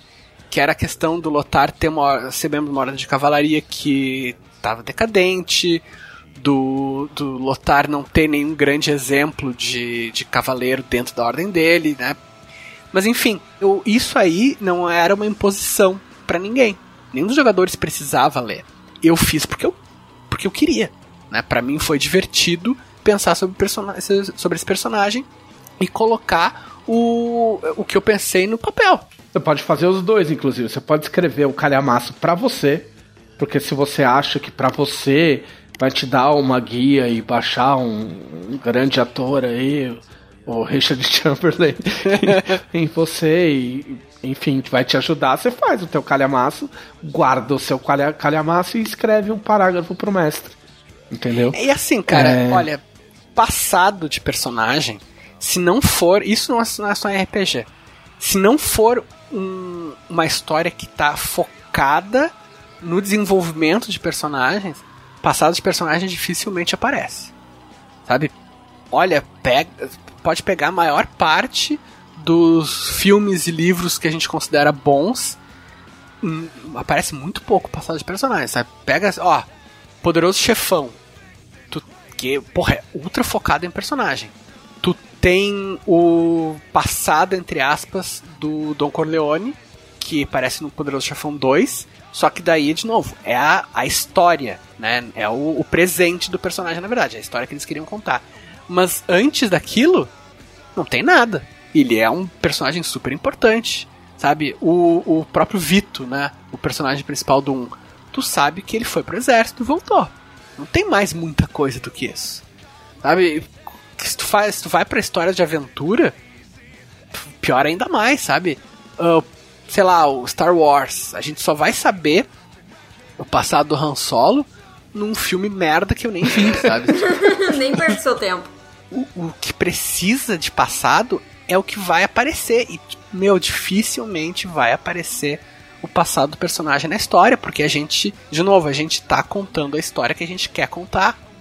Sabe? Pode dar um objetivo, claro, tu pode dar uma característica de personalidade, claro, mas isso é, é mais construção do que background. E tem muito lance de construir o seu personagem enquanto você joga, saca? O Nargon, eu fui achando o Nargon, o Nargon jogando. O personagem do one shot do, do Leonel, que eu esqueci o nome dele, coitado.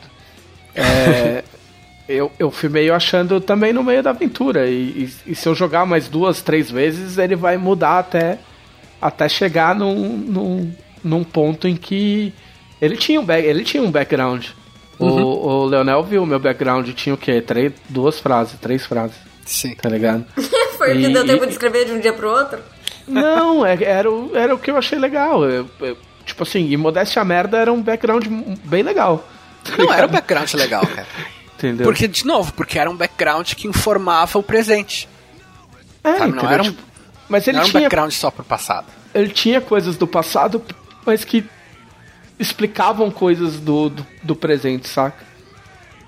Eu acho que o recado é esse, é tipo, meu, você pode fazer, mas não obrigue os outros a lerem nem a, a acharem legal, entendeu? Você pode, se, se funcionar pra você, faz pra você só, então, entendeu? E resume pros outros, mas E uma coisa, assim, um pouquinho de, de bastidores.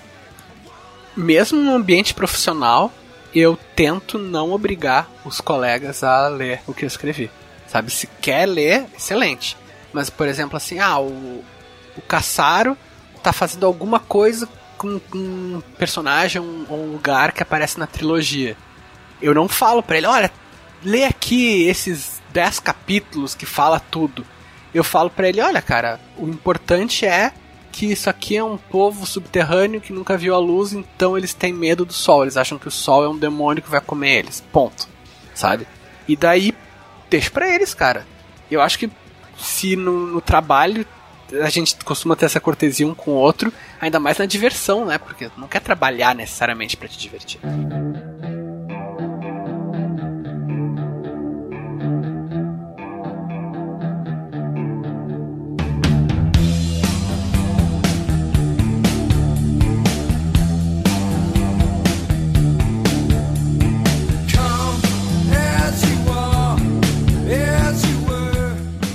Bonito isso tudo que vocês falaram, mas pra quem tá querendo criar um personagem, é muito importante um pouco de cagação de regra. Então vamos cagar regra? eu tenho aqui três regras que eu acabei de criar. Estão fresquinhas. Olha só, quando eu vou criar um personagem, é tudo mentira, porque na verdade eu inventei isso agora, mas funciona muito bem. Juro. Eu coloco três regras. Na verdade, são, não são três regras, são três perguntas pra você responder. Pergunta tá número um. formulando o negócio. Pergunta número um. O que o personagem quer? Pergunta número dois. Por que ele quer? E pergunta número três. O que o impede de conseguir? A partir daí você pode criar qualquer história que você quiser. E pra começo de conversa você precisa de um personagem que, que esteja indo atrás de algo. Se o seu personagem não quer ir atrás. Enfim, você tá querendo criar um aventureiro, né? O que isso espera? Alguém que vá enfrentar o mundo em nome de alguma coisa. Seja essa coisa algo boa, seja ruim, seja, seja egocêntrico ou altruísta. Você espera um personagem ativo, que vá fazer alguma coisa, né? E pra isso o personagem tem que querer algo. E esse personagem tem que ter uma motivação, por isso a segunda pergunta, porque ele quer. E o terceiro tem que ter um obstáculo, né? Porque se ele simplesmente, ah, eu quero beber um copo d'água. Puxa, tem um copo d'água do meu lado. Eu bebo um copo d'água e acabou a história. Não teve a menor graça. Então tem que ter algo que vá transformar isso em uma história a ser contada. Em algo que alguém queira ouvir, ou viver, ou jogar. Mas eu Além achei, na verdade, gosto de- excelente. Ah, pode falar. Não, fala, desculpa, fala, fala, fala. Não, po- pode falar que eu já ia mudar de assunto. Tá. Não, eu achei isso excelente porque te obriga a elaborar. Na verdade, eu ach- achei excelente cagação de regra. Porque, digamos, tu pega, faça uma coisa banal como é, eu quero beber um copo d'água. Mas tu tem que responder as outras perguntas. Então tu vai ter que inventar alguma coisa em cima de desse beber o copo d'água. Então, isso dá pra aplicar tanto pra personagem de RPG quanto pra personagem de literatura, né? Se a gente for pensar, por exemplo, no Christian da Joia da Alma. O que, que o Christian quer? Ele quer. Ai, olha só, ele quer voar! Não sei de onde eu tirei inspiração pra isso. Enfim, o Christian quer voar. Porque ele quer. Tem toda a história do passado dele, aí entra o background, que ele se é, se apaixonou pela menina, e o símbolo dele é do leão, dela era a águia, os dois têm juntos o símbolo do grifo, e o grifo é uma criatura que voa, uma criatura majestosa, então ele tem todo esse motivo e alguns outros que eu não posso falar porque é spoiler. E o que o impede de ter? Bom, vários motivos, né? Pra começo de conversa, pra você ter um grifo, você tem que ir até as montanhas sanguinárias, buscar um grifo, escalar paredão, fazer um monte de coisa, ou você tem que comprar. Enfim, ele não tem dinheiro. Então ele começa a história justamente tentando vencer esse obstáculo. E a partir daí acontecem as coisas pra frente, que é justamente o que a gente tava falando. Daqui pra frente, o que acontece? E aí toda a história se desenrola. Se eu fosse ficar contando só o passado, eu não teria por que contar o presente, né? Justamente o que o Leonel falou. Conte a parte interessante da história. E, enfim, isso dá pra, isso dá pra se aplicar a qualquer personagem. É, então, só- em resumo, não escrevam background. Pensem É. no futuro e não no passado. Esqueçam do ex. Esqueçam do trauma que ficou no passado. E o negócio é futuro. Bola pra frente. E mais uma coisa, eu sempre gosto de colocar no personagem uma qualidade bem marcante e um defeito bem marcante. Seja ele um herói, seja ele um vilão, seja ele quem for. Tem que ter um defeito e uma qualidade. Pode ter mais do que um, obviamente. Mas eu acho muito importante esse equilíbrio, principalmente pra você pegar o seu herói e não falar que ele é perfeitinho. Ele tem que ter um defeito, um defeito de verdade. E você pega o seu vilão e não fala, não fala assim, ah, esse cara é pura maldade. Não, ele é um humano. Então, enfim, um humano, um anão, é um, é um, um ser humano. Ele é uma. Um, Um ser humanoide. E ele precisa ter Um ser humaninho. Um ser humaninho. E ele precisa ter qualidades também. Mesmo os vilões têm qualidades. E em- isso, tanto o defeito quanto a qualidade, fazem com que as pessoas se identifiquem com o personagem. Tá, mas agora, personagem de RPG, vocês falaram que não tem númerozinho, mas na verdade a gente sabe que tem. Então, Maurício Feijó pergunta aqui: a ficha do personagem tem importância quando o foco do jogo é roleplay? Oh, e, o Cle... que tem. e o Cleison Ferreira pergunta algo parecido. Como dar vida a um personagem a partir de suas regras? Exemplo, jogando com um personagem pronto em um evento. Ah, cara, eu, eu até gosto bastante de, de jogar, de bolar o personagem a partir da regra, mas tentando ser coerente. Né? Tentando fazer uma coisa que seja, que seja legal e que não vá ser disruptivo pro grupo e pro mestre a partir da ficha que eu tenho. Seja uma ficha decidida aleatoriamente, por exemplo, uma ficha que pega num evento ou uma, sei lá, alguma coisa que tu tem que rolar 3d6 na ordem, ou a ficha que eu mesmo que eu mesmo bolei. Porque eu acho que isso é até um desafio de interpretação, sabe? Tu, digamos assim, tu pegou e fez o personagem lá, o que tu quis fazer o Min Max. Daí tu fez o guerreiro com força alta, destreza alta, constituição alta e os três men- atributos mentais baixos. Ok, cara, isso é um personagem completamente maximizado. Mas ele pode ter uma, uma interpretação. Existem pessoas, sabe, que não têm uma vida intelectual muito desenvolvida, mas tem uma vida interior tão real e complexa quanto qualquer um de nós. Então, eu acho que tu pode fazer, cara. Tu pode.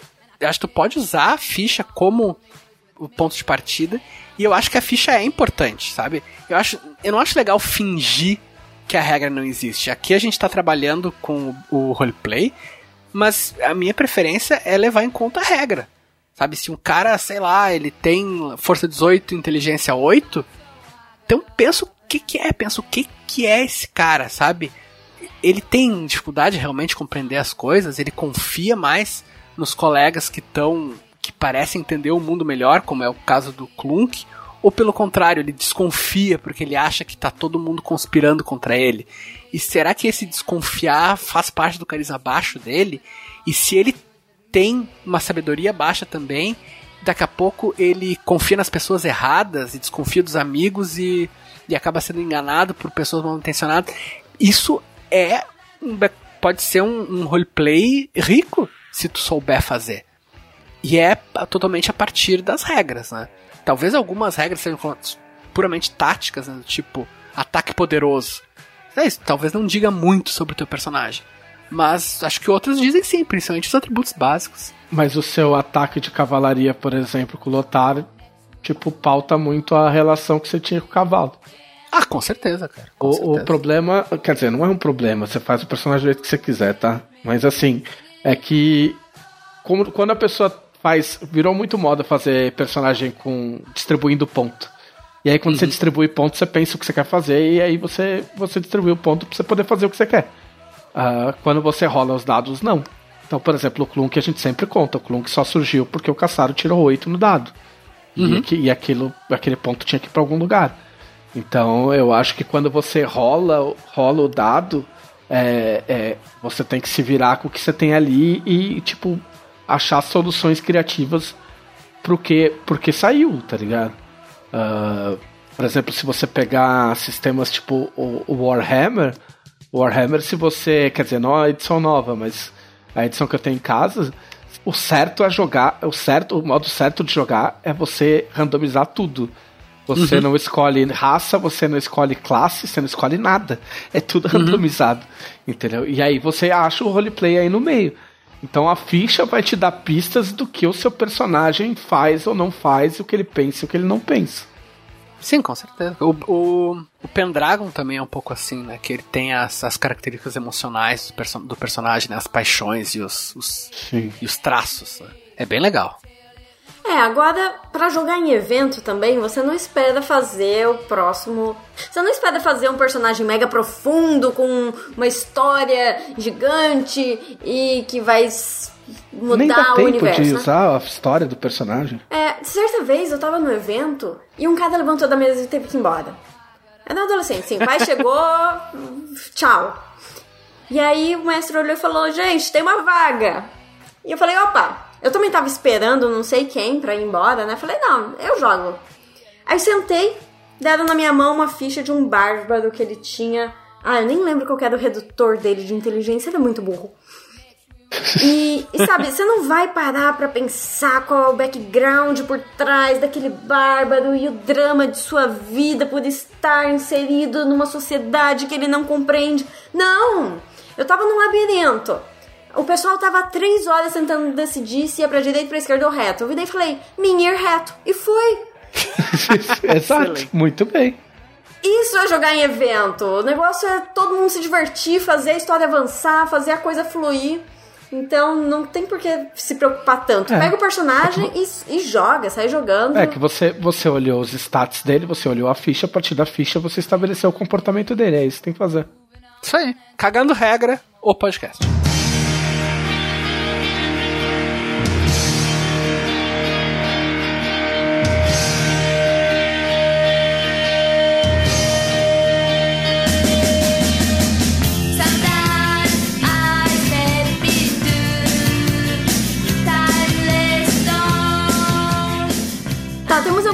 Perguntas rápidas aqui.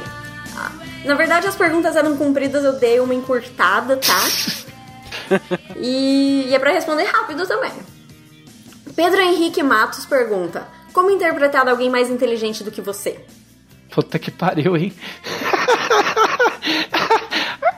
Aham, uma resposta rápida. Isso aí, cara, é um puta debate. Eu tava tendo um debate gigante sobre isso com, com, com o Matheus daqui do, do RPG for Noobs. É, é difícil, né? A mecânica é muito difícil. Eu acho que é, acaba sendo mais responsabilidade do mestre, eu acho, de, de inserir umas mecânicas loucas, de tipo, dar mais pistas quando o cara. Quando a pessoa trava. Porque como é que você vai interpretar um personagem de inteligência 20? Você não tem inteligência 20. O mestre, o mestre tem todas as respostas da aventura. Então eu acho que o mestre te cede respostas a mais, tá ligado? Pra simular essa, essa inteligência alta, saca? É, ó, papelzinho, é isso aí. Eu acho assim, dá pra, dá pra faz- usar um pouco de metagame, né? Porque uma das, caracteri- das características de inteligência é tu conseguir abstrair a situação que tu tá. Né? Se tu, sei lá, tu tá num debate, a pessoa tá ficando braba, não sei o que, tu, não, peraí, peraí. A gente começou a debater sobre isso e, sabe, eu falei uma coisa que não te agradou, tu- enfim, tu consegue ver o, o big picture. E de repente, pra, pra jogar com inteligência alta, tu jo- usa um pouco de metagame, não de personagem dizer, ah, nós somos personagens no RPG aqui, mas por de usar informações que tu só teria como jogador, mas que o personagem conseguiria abstrair dentro da realidade dele, né? Tipo, sei lá, se tu tá num- numa dungeon e tem um dragão no final, o teu personagem não tem como saber isso. O jogador sabe que, pô, vai ter um, um, um, final boss ali no final. Então, o teu personagem pode faz, chegar à conclusão X, Y e pensar, ok, o, a maior criatura deve estar na última sala, então a gente tem que se preparar de forma assim, assim, assado, coisa e tal. Enfim, ter um pouco de metagame eu acho que pode ajudar nesse, nesse quesito, né? Nesse, nesse sentido de ser mais. tu interpretar alguém mais inteligente do que tu. Metagame, ótima palavra, porque isso tem tudo a ver com o que o David Elven pergunta. Ele tá falando exatamente do oposto. Ele está se colocando em papel de mestre e ele quer saber como penalizar de forma legal jogadores que sabem mais do que os próprios personagens. E eu adiciono aqui, eu usam esse conhecimento, né? Porque. e aquele personagem que é burro, de repente vira e fala: Ah, eu acho que na última sala estará a criatura mais poderosa. É que. É que é difícil, né? É, tipo, é um, é um jogo, tipo. Tem, tem RPGs que instituem que você. Deixam muito claro que, tipo assim, você é o jogador e você tem um personagem, você não é o personagem. Sacou? Então você pode chegar a essas conclusões. Entendeu? É, e é muito difícil penalizar porque uma vez que o cara fala, as pessoas não tem como. Não tem como desouvir, tá ligado? Quando o cara chega numa conclusão e fala, ah, o quebra-cabeças é assim. E ele não poderia checar. Eu acho que você limita isso através de teste. Entendeu? Então, se tipo, se há situações em que realmente é, é, você não quer que a inteligência do cara atrapalhe, você faz teste de inteligência. E aí no teste de inteligência não tem como o cara, o cara se safar. Você entendeu? Agora, coisas que exigem raciocínio conjunto, aí é o papel. Aí, aí acaba entrando o papel do jogador, né? Não tem muito como fugir. Aliás, Você não pode, você não pode eh, pautar a sua aventura eh, considerando que o jogador vai se fazer de imbecil pra não responder aquilo durante um jogo de três horas e meia, saca? Entendeu? É muito complicado. Aliás, sendo jogador, isso é uma coisa muito divertida. Eu adoro fazer isso na mesa. Assim, eu nunca faço de propósito, mas acaba acontecendo. Eu tava jogando agora o playtest, né, do Tormenta 20, e a minha personagem, ela se chama Lady Camille, e ela nasceu num castelo. Ela estava sendo treinada para ser cavaleiro, só que ela detestou o código de conduta. Isso aí sou eu como como jogador olhando pra, pra, pra classe falando o quê? Regra de conduta? Adeus. Aí a Lady Camille fugiu de casa e virou guerreira. Nós estávamos seguindo, nós estávamos fazendo uma, uma jornada, uma viagem, carregando alguns produtos junto com a Golinda. Golinda estava conosco. E aí, ela colocou- começou a falar algumas coisas que era óbvio que ela tava enganando a gente. Era, é, tava na cara que ela tava passando mó caô. Aí eu falei, ah, tô duvidando dela aí, eu acho que ela não sabe isso daí não. Aí o Gui falou, ah, beleza, rola aí. Aí eu rolei. O que que eu rolei? Rolei. Deve ser vontade. Intuição hoje em dia é vontade. É, rolei vontade, intuição, sei lá. E falhei. E a partir daquele momento, eu me tornei a maior defensora da Golinda. E quem achasse que ela tava mentindo, eu defendia, falava: Golinda falou, tá falado, você não escutou? E- então a minha personagem, eu, jogador, estava completamente desconfiada. Mas a minha personagem acreditava 100% na Golinda e defenderia ela até o final. Isso foi muito divertido. É, eu acho, eu acho que deve- cabe um pouco do jogador, né? Assim, ó, o, o, o ouvinte falou em punir o jogador que faz isso. Meu, punir jogador, eu fiz muito isso, nunca deu certo, sabe? Sempre, sempre explodiu na minha cara. Eu acho que é questão de tu, de tu ir controlando, né? Se o cara faz um negócio muito absurdo, tu pede um teste, que nem o falou, e como a Karen falou, a responsabilidade do jogador de, de interpretar esse, essa limitação. É, eu, eu- eu acho que assim, se você, você como jogador, você quer fazer uma gentileza para o mestre, quando você chegar a uma conclusão X, você pode pedir o teste. E aí o mestre pode te passar o resultado. É um costume que se perdeu no, nos- no decorrer das décadas, mas é, que, eu, que eu gosto muito, que hoje você pode até fazer com o celular, que é passar um papelzinho pro jogador, entendeu? Tipo, o cara pode rolar, o mestre pode rolar teu teste de inteligência e te passar um papel dizendo o que você sabe e o que você não sabe, entendeu? Ou se você sabe ou não sabe. E aí você interpreta o resultado, saca? É, é uma questão de regra de convívio dentro da mesa. Próxima pergunta. Matheus C. Med... Ixi. Medvedev. Falei certo, Leonel? Sim. Sei lá, como é que eu vou conhecer? Ele pergunta o seguinte. Como dar ao- um mentor ao herói sem ele virar uma muleta? não dando acesso ao mentor o tempo todo. Ele tem que morar no, no alto da montanha. E a montanha só fica acessível uma vez a cada 10 anos. e tu precisa pagar um pedágio. Não, você ter um mentor não quer dizer que ele vai fazer tudo por você, muito pelo contrário, ele vai fazer você fazer as coisas e te dar uma bronca. Se você fizer errado. O, o Lotar teve mentor.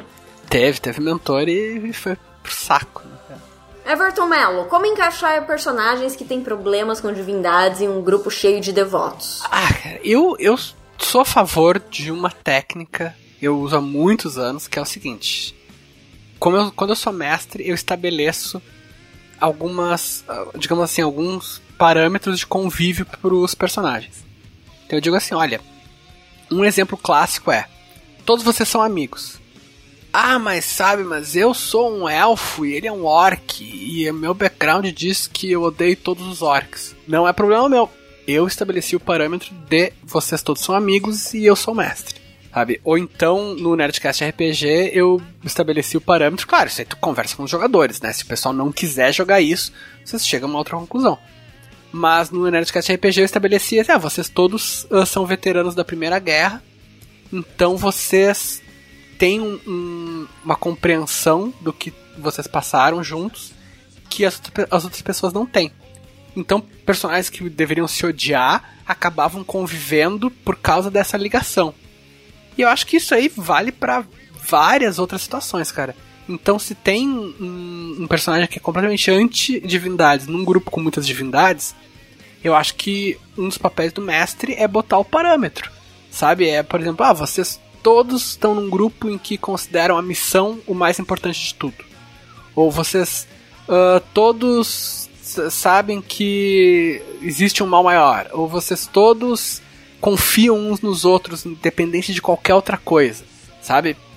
Eu acho que isso aí tu, tu vai estabelecendo antes de começar a campanha. É, de, de novo é regra de convivência. Existe um costume, um costume é, bastante na moda que é a sessão zero. Que é você reunir os jogadores para discutir os personagens e discutir a campanha. E aí, obviamente, a, a- a abertura disso varia de mestre para mestre, de RPG para RPG, de jogador para jogador.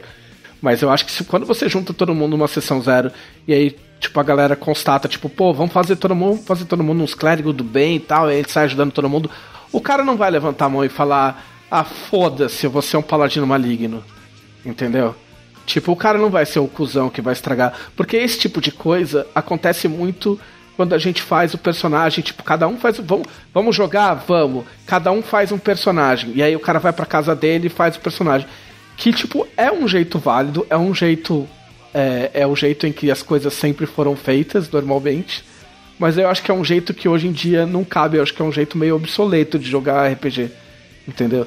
Eu acho que não tem necessidade. Você bota um- uma responsabilidade fodida em cima do mestre, você atrapalha o início da.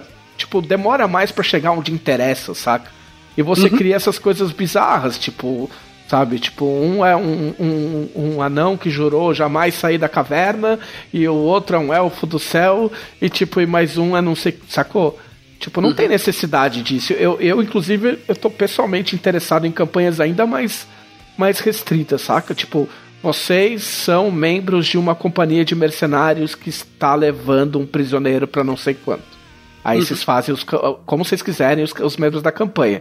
Mas a aventura vai começar assim e vocês são esses caras. Entendeu? Lógico, se, se o pessoal tiver interessado em jogar. Mas eu acho que as coisas têm que ser mais facilitadas, entendeu? Pra, tanto para jogador quanto para mestre. A vontade de jogar deve ser maior do que a vontade de avacalhar. Exatamente. Ninguém mais tem 11 anos, a não ser que você tenha 11 anos. E também isso vai durar pouco, no máximo um ano. Essa é uma pergunta para vocês responderem do fundo do coração. Pedro Henrique Matos quer saber qual o personagem mais difícil de interpretação por causa de características, traços ou manias que vocês já criaram. Ah, Ah, cara, eu tenho uma história, não sei nem se eu já não contei. Eu. O Rafael Deiswald, que é irmão do Guilherme e um dos donos da Jambô, sempre mestra pra nós, é um dos mestres regulares do grupo. E ele tem o. o mundo dele, né? E eu uma vez fiz um personagem do mundo dele que era de, um- de uma etnia de humanos, de uma cultura de humanos, que era tipo uns gregos. E ele era um monge. Então ele era um cara de uma, uma cultura super desenvolvida e ele era um personagem todo. ah, como é que se diz? Todo contemplativo. E, meu, foi horrível de interpretar aquilo. Porque ele não, ele não tinha extremos. Né? Ele, sempre, ele sempre queria dialogar, ele sempre estava comedido, e eu acho um saco interpretar isso. Então, na terceira ou quarta sessão, a gente teve um encontro aleatório com tipo um leão, uma coisa assim, ele atacou meu personagem, matou ele em um golpe, eu comemorei. E daí fiz um pirata que era porra louca. E daí eu me diverti pra caramba jogando. ah, eu, fiz, eu fiz um guerreiro um tempo atrás, num playtest mega preliminar do Tormenta 20. E ele era tudo que eu não costumo jogar. Que era sério e porradeiro. E eu acho que com o tempo talvez encaixasse, mas foi bem difícil de jogar porque porque eu não tô acostumado a não ter a, a jogar com personagens que não tem algum tipo de enganação ou, ou coisa do tipo. E outro que foi difícil, mas foi mas é engraçado, foi o personagem do one shot do Leonel. E a gente jogou no sábado depois do início da campanha, porque porque eu tava com uma peruca na cabeça. e eu tinha que fazer um personagem que, tipo, Ok, eu de peruca ia ser ridículo de qualquer jeito, mas que de alguma forma incorporasse o, a peruca, o cabelo, sei lá, alguma coisa assim. E aí eu, fei, eu fiz o, o, um guerreiro que era um nobre destituído e era cheio de maneirismos e chocolatinhos. E, e é engraçado, porque aos poucos você vai criando jeitos e maneirismos e tal. E, tipo, foi difícil, mas foi divertido, porque a peruca que era pra ser uma tiração de sarro acabou virando uma, uma inspiração, porque eu lembro que até no meio da aventura, e essa aventura vai pro ar no canal do YouTube, é, eu lembro que eu. Tipo, a gente meio que tinha estabelecido entre a gente que, pô, eu também não precisava ficar, porque, tipo, de fato é irritante pra mim, que sou careca, usar peruca, porque, tipo, a- o cabelo pinica, é, é horrível. É uma merda, cara, na boa. E, e aí a gente meio que tinha estabelecido, tá? Não precisa aventura inteira. Tipo, meu, fica uma meia hora, depois tira tal. Só que aí eu não quis tirar, porque o personagem sem peruca não era o mesmo personagem. e aí eu meio que quis ficar com a peruca, apesar de, de ser horrível. E eu fiquei com a peruca até o final pra poder interpretar o personagem. Então foi, Foi difícil, mas foi legal. É, é uma dica de maneirismo que você pode usar, né? Tipo, tentar, tentar pegar uma coisa material mesmo, uma capa, um chapéu, ou sei lá, e talvez isso tipo, te dê ideias de outros.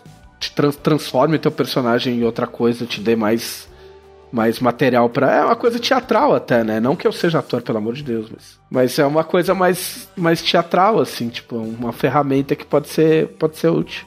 Então eu quero emendar mais uma pergunta. Qual foi o personagem Não, tu não que vocês. Ma- Ah, eu? tá. Best season ever.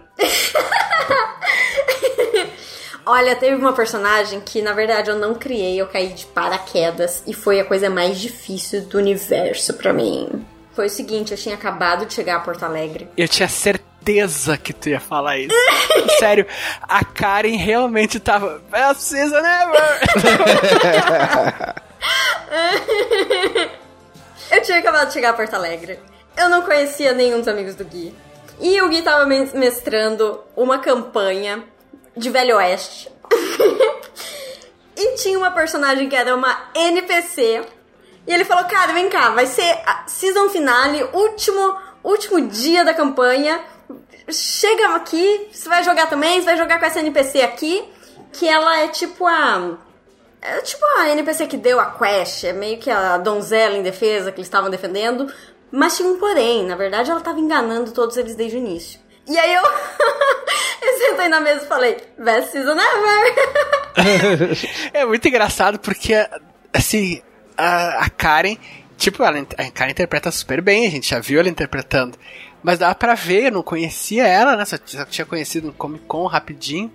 E ela tava ali com uma personagem que era tri amargurada e tinha o objetivo dela era um negócio super sério, assim.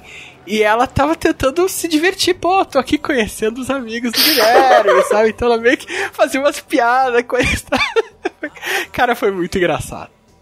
E aí minha personagem fazendo um monte de coisa pelas costas deles, então eu não, eu não conseguia nem, nem participar do grupo. Foi, nossa, foi desesperador.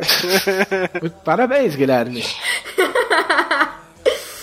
Mas eu quero perguntar pra vocês, qual foi então o personagem que vocês mais gostaram de interpretar? Ah, ah, eu gosto do Nargon. Não, não vale Nargon e Lotar. Por que não? Não. Ué, eu, Porque se todo mundo tá assistindo, todo mundo tá vendo. Aliás, quem não tá entendendo nada desse podcast, Nargon e o Lotar são personagens da Guilda do Macaco. Siga a Jambô Editora na, no Facebook pra saber quando vai ter a Guilda do Macaco. Que é uma stream ao Ah. vivo, tá bom? Stream oficial de Tormenta. Diga, tirando os personagens que todo mundo vê vocês interpretarem, quais que eu, vocês joguei, mais eu gostaram? joguei com Kender, cara. Eu joguei com Kender no meu começo de carreira de RPG. E Kender é, um, é uma raça de Dragonlance que são os personagens que falam estridente, tipo Mickey. E, e eles, eles são cleptomaníacos e eles inventam mentira o tempo todo.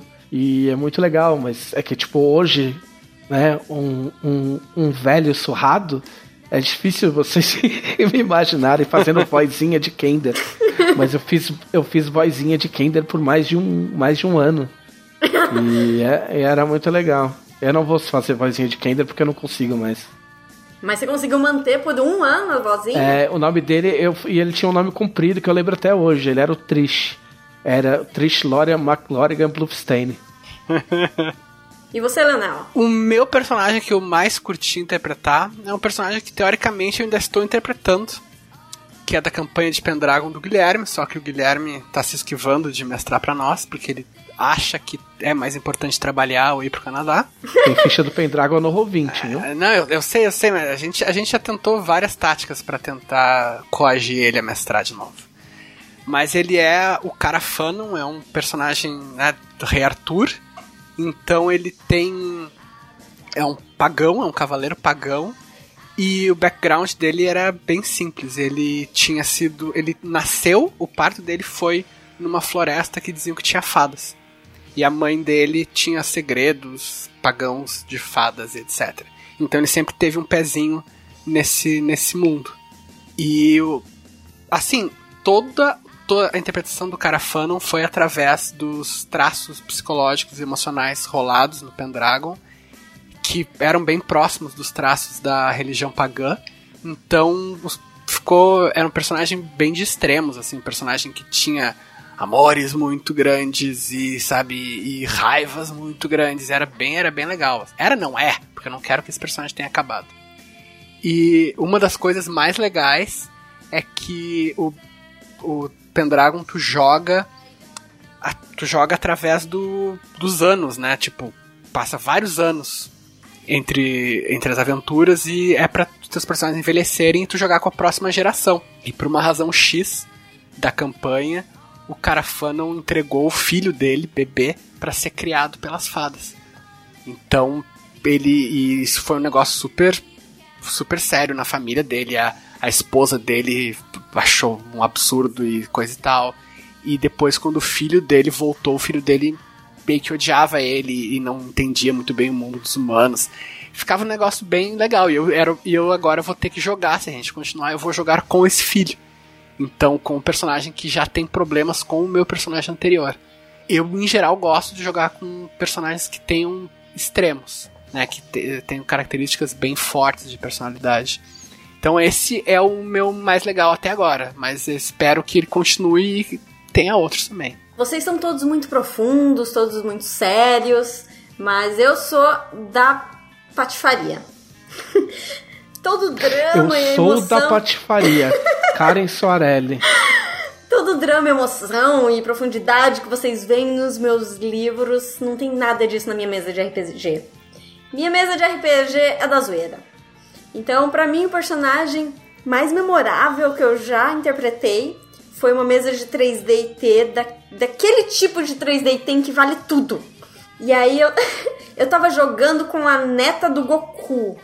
E aí. Só que. Ó, neta do Goku parece ofensa de otaku, tá ligado? ah, cala a boca, meu. Você é mó neta do Goku do caralho. Então eu tinha sangue saiyajin e foi demais, eu voava! Olha só que sensacional! E às vezes eu tava lutando contra um monstro e aí de repente do nada eu parava pra atender o celular, porque eu era uma adolescente. E foi muito divertido. Ah, eu adoro 3DT e adoro a bagunça. Tem umas pessoas que tentam jogar um 3DT mais sério, né? Fazer um negócio mais certinho. Não, comigo não. Comigo é aquela bagunça mesmo, aquela zona. muito inspirador.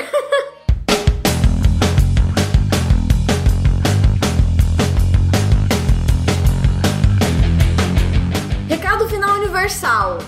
Aliás, tem dois recados finais. Primeiro, apoie a revista Dragão Brasil no nosso financiamento coletivo recorrente, o mais lindo, maravilhoso e perfeito do Brasil. Dois, apoie Tormenta 20 no nosso financiamento coletivo pontual, é assim que chama, né? Que é o mais incrível do mundo também. Então, entre lá em apoia.se barra Dragão Brasil e entre em catarse.me barra Tormenta 20. Nossa, é muita concorrência aqui. Mas enfim, apoia esse Catarse. Encontre a gente nos dois sites e faça parte desse mundo fantástico, maravilhoso que é o grupo, o, o mundo das pessoas que jogam Tormenta. Se você tá fora há muito tempo, aproveite. Ah, É esse o momento ideal para entrar, para voltar. Um livro novo, Muita gente começando agora. Se você nunca jogou RPG também. E claro, quem já tá acompanhando, já tá com a gente, já tá participando, já tá vibrando, já tá torcendo nas raças, tragam os amigos pra votar também. Convidem todo mundo e vamos fazer desse. Esse já é o financiamento coletivo de RPG recordista do Brasil. Vamos fazer dele melhor ainda. É isso? E... Este foi o podcast da Dragão Brasil, a maior revista de RPG e cultura nerd do país. Até semana que vem. Fome. Tchau.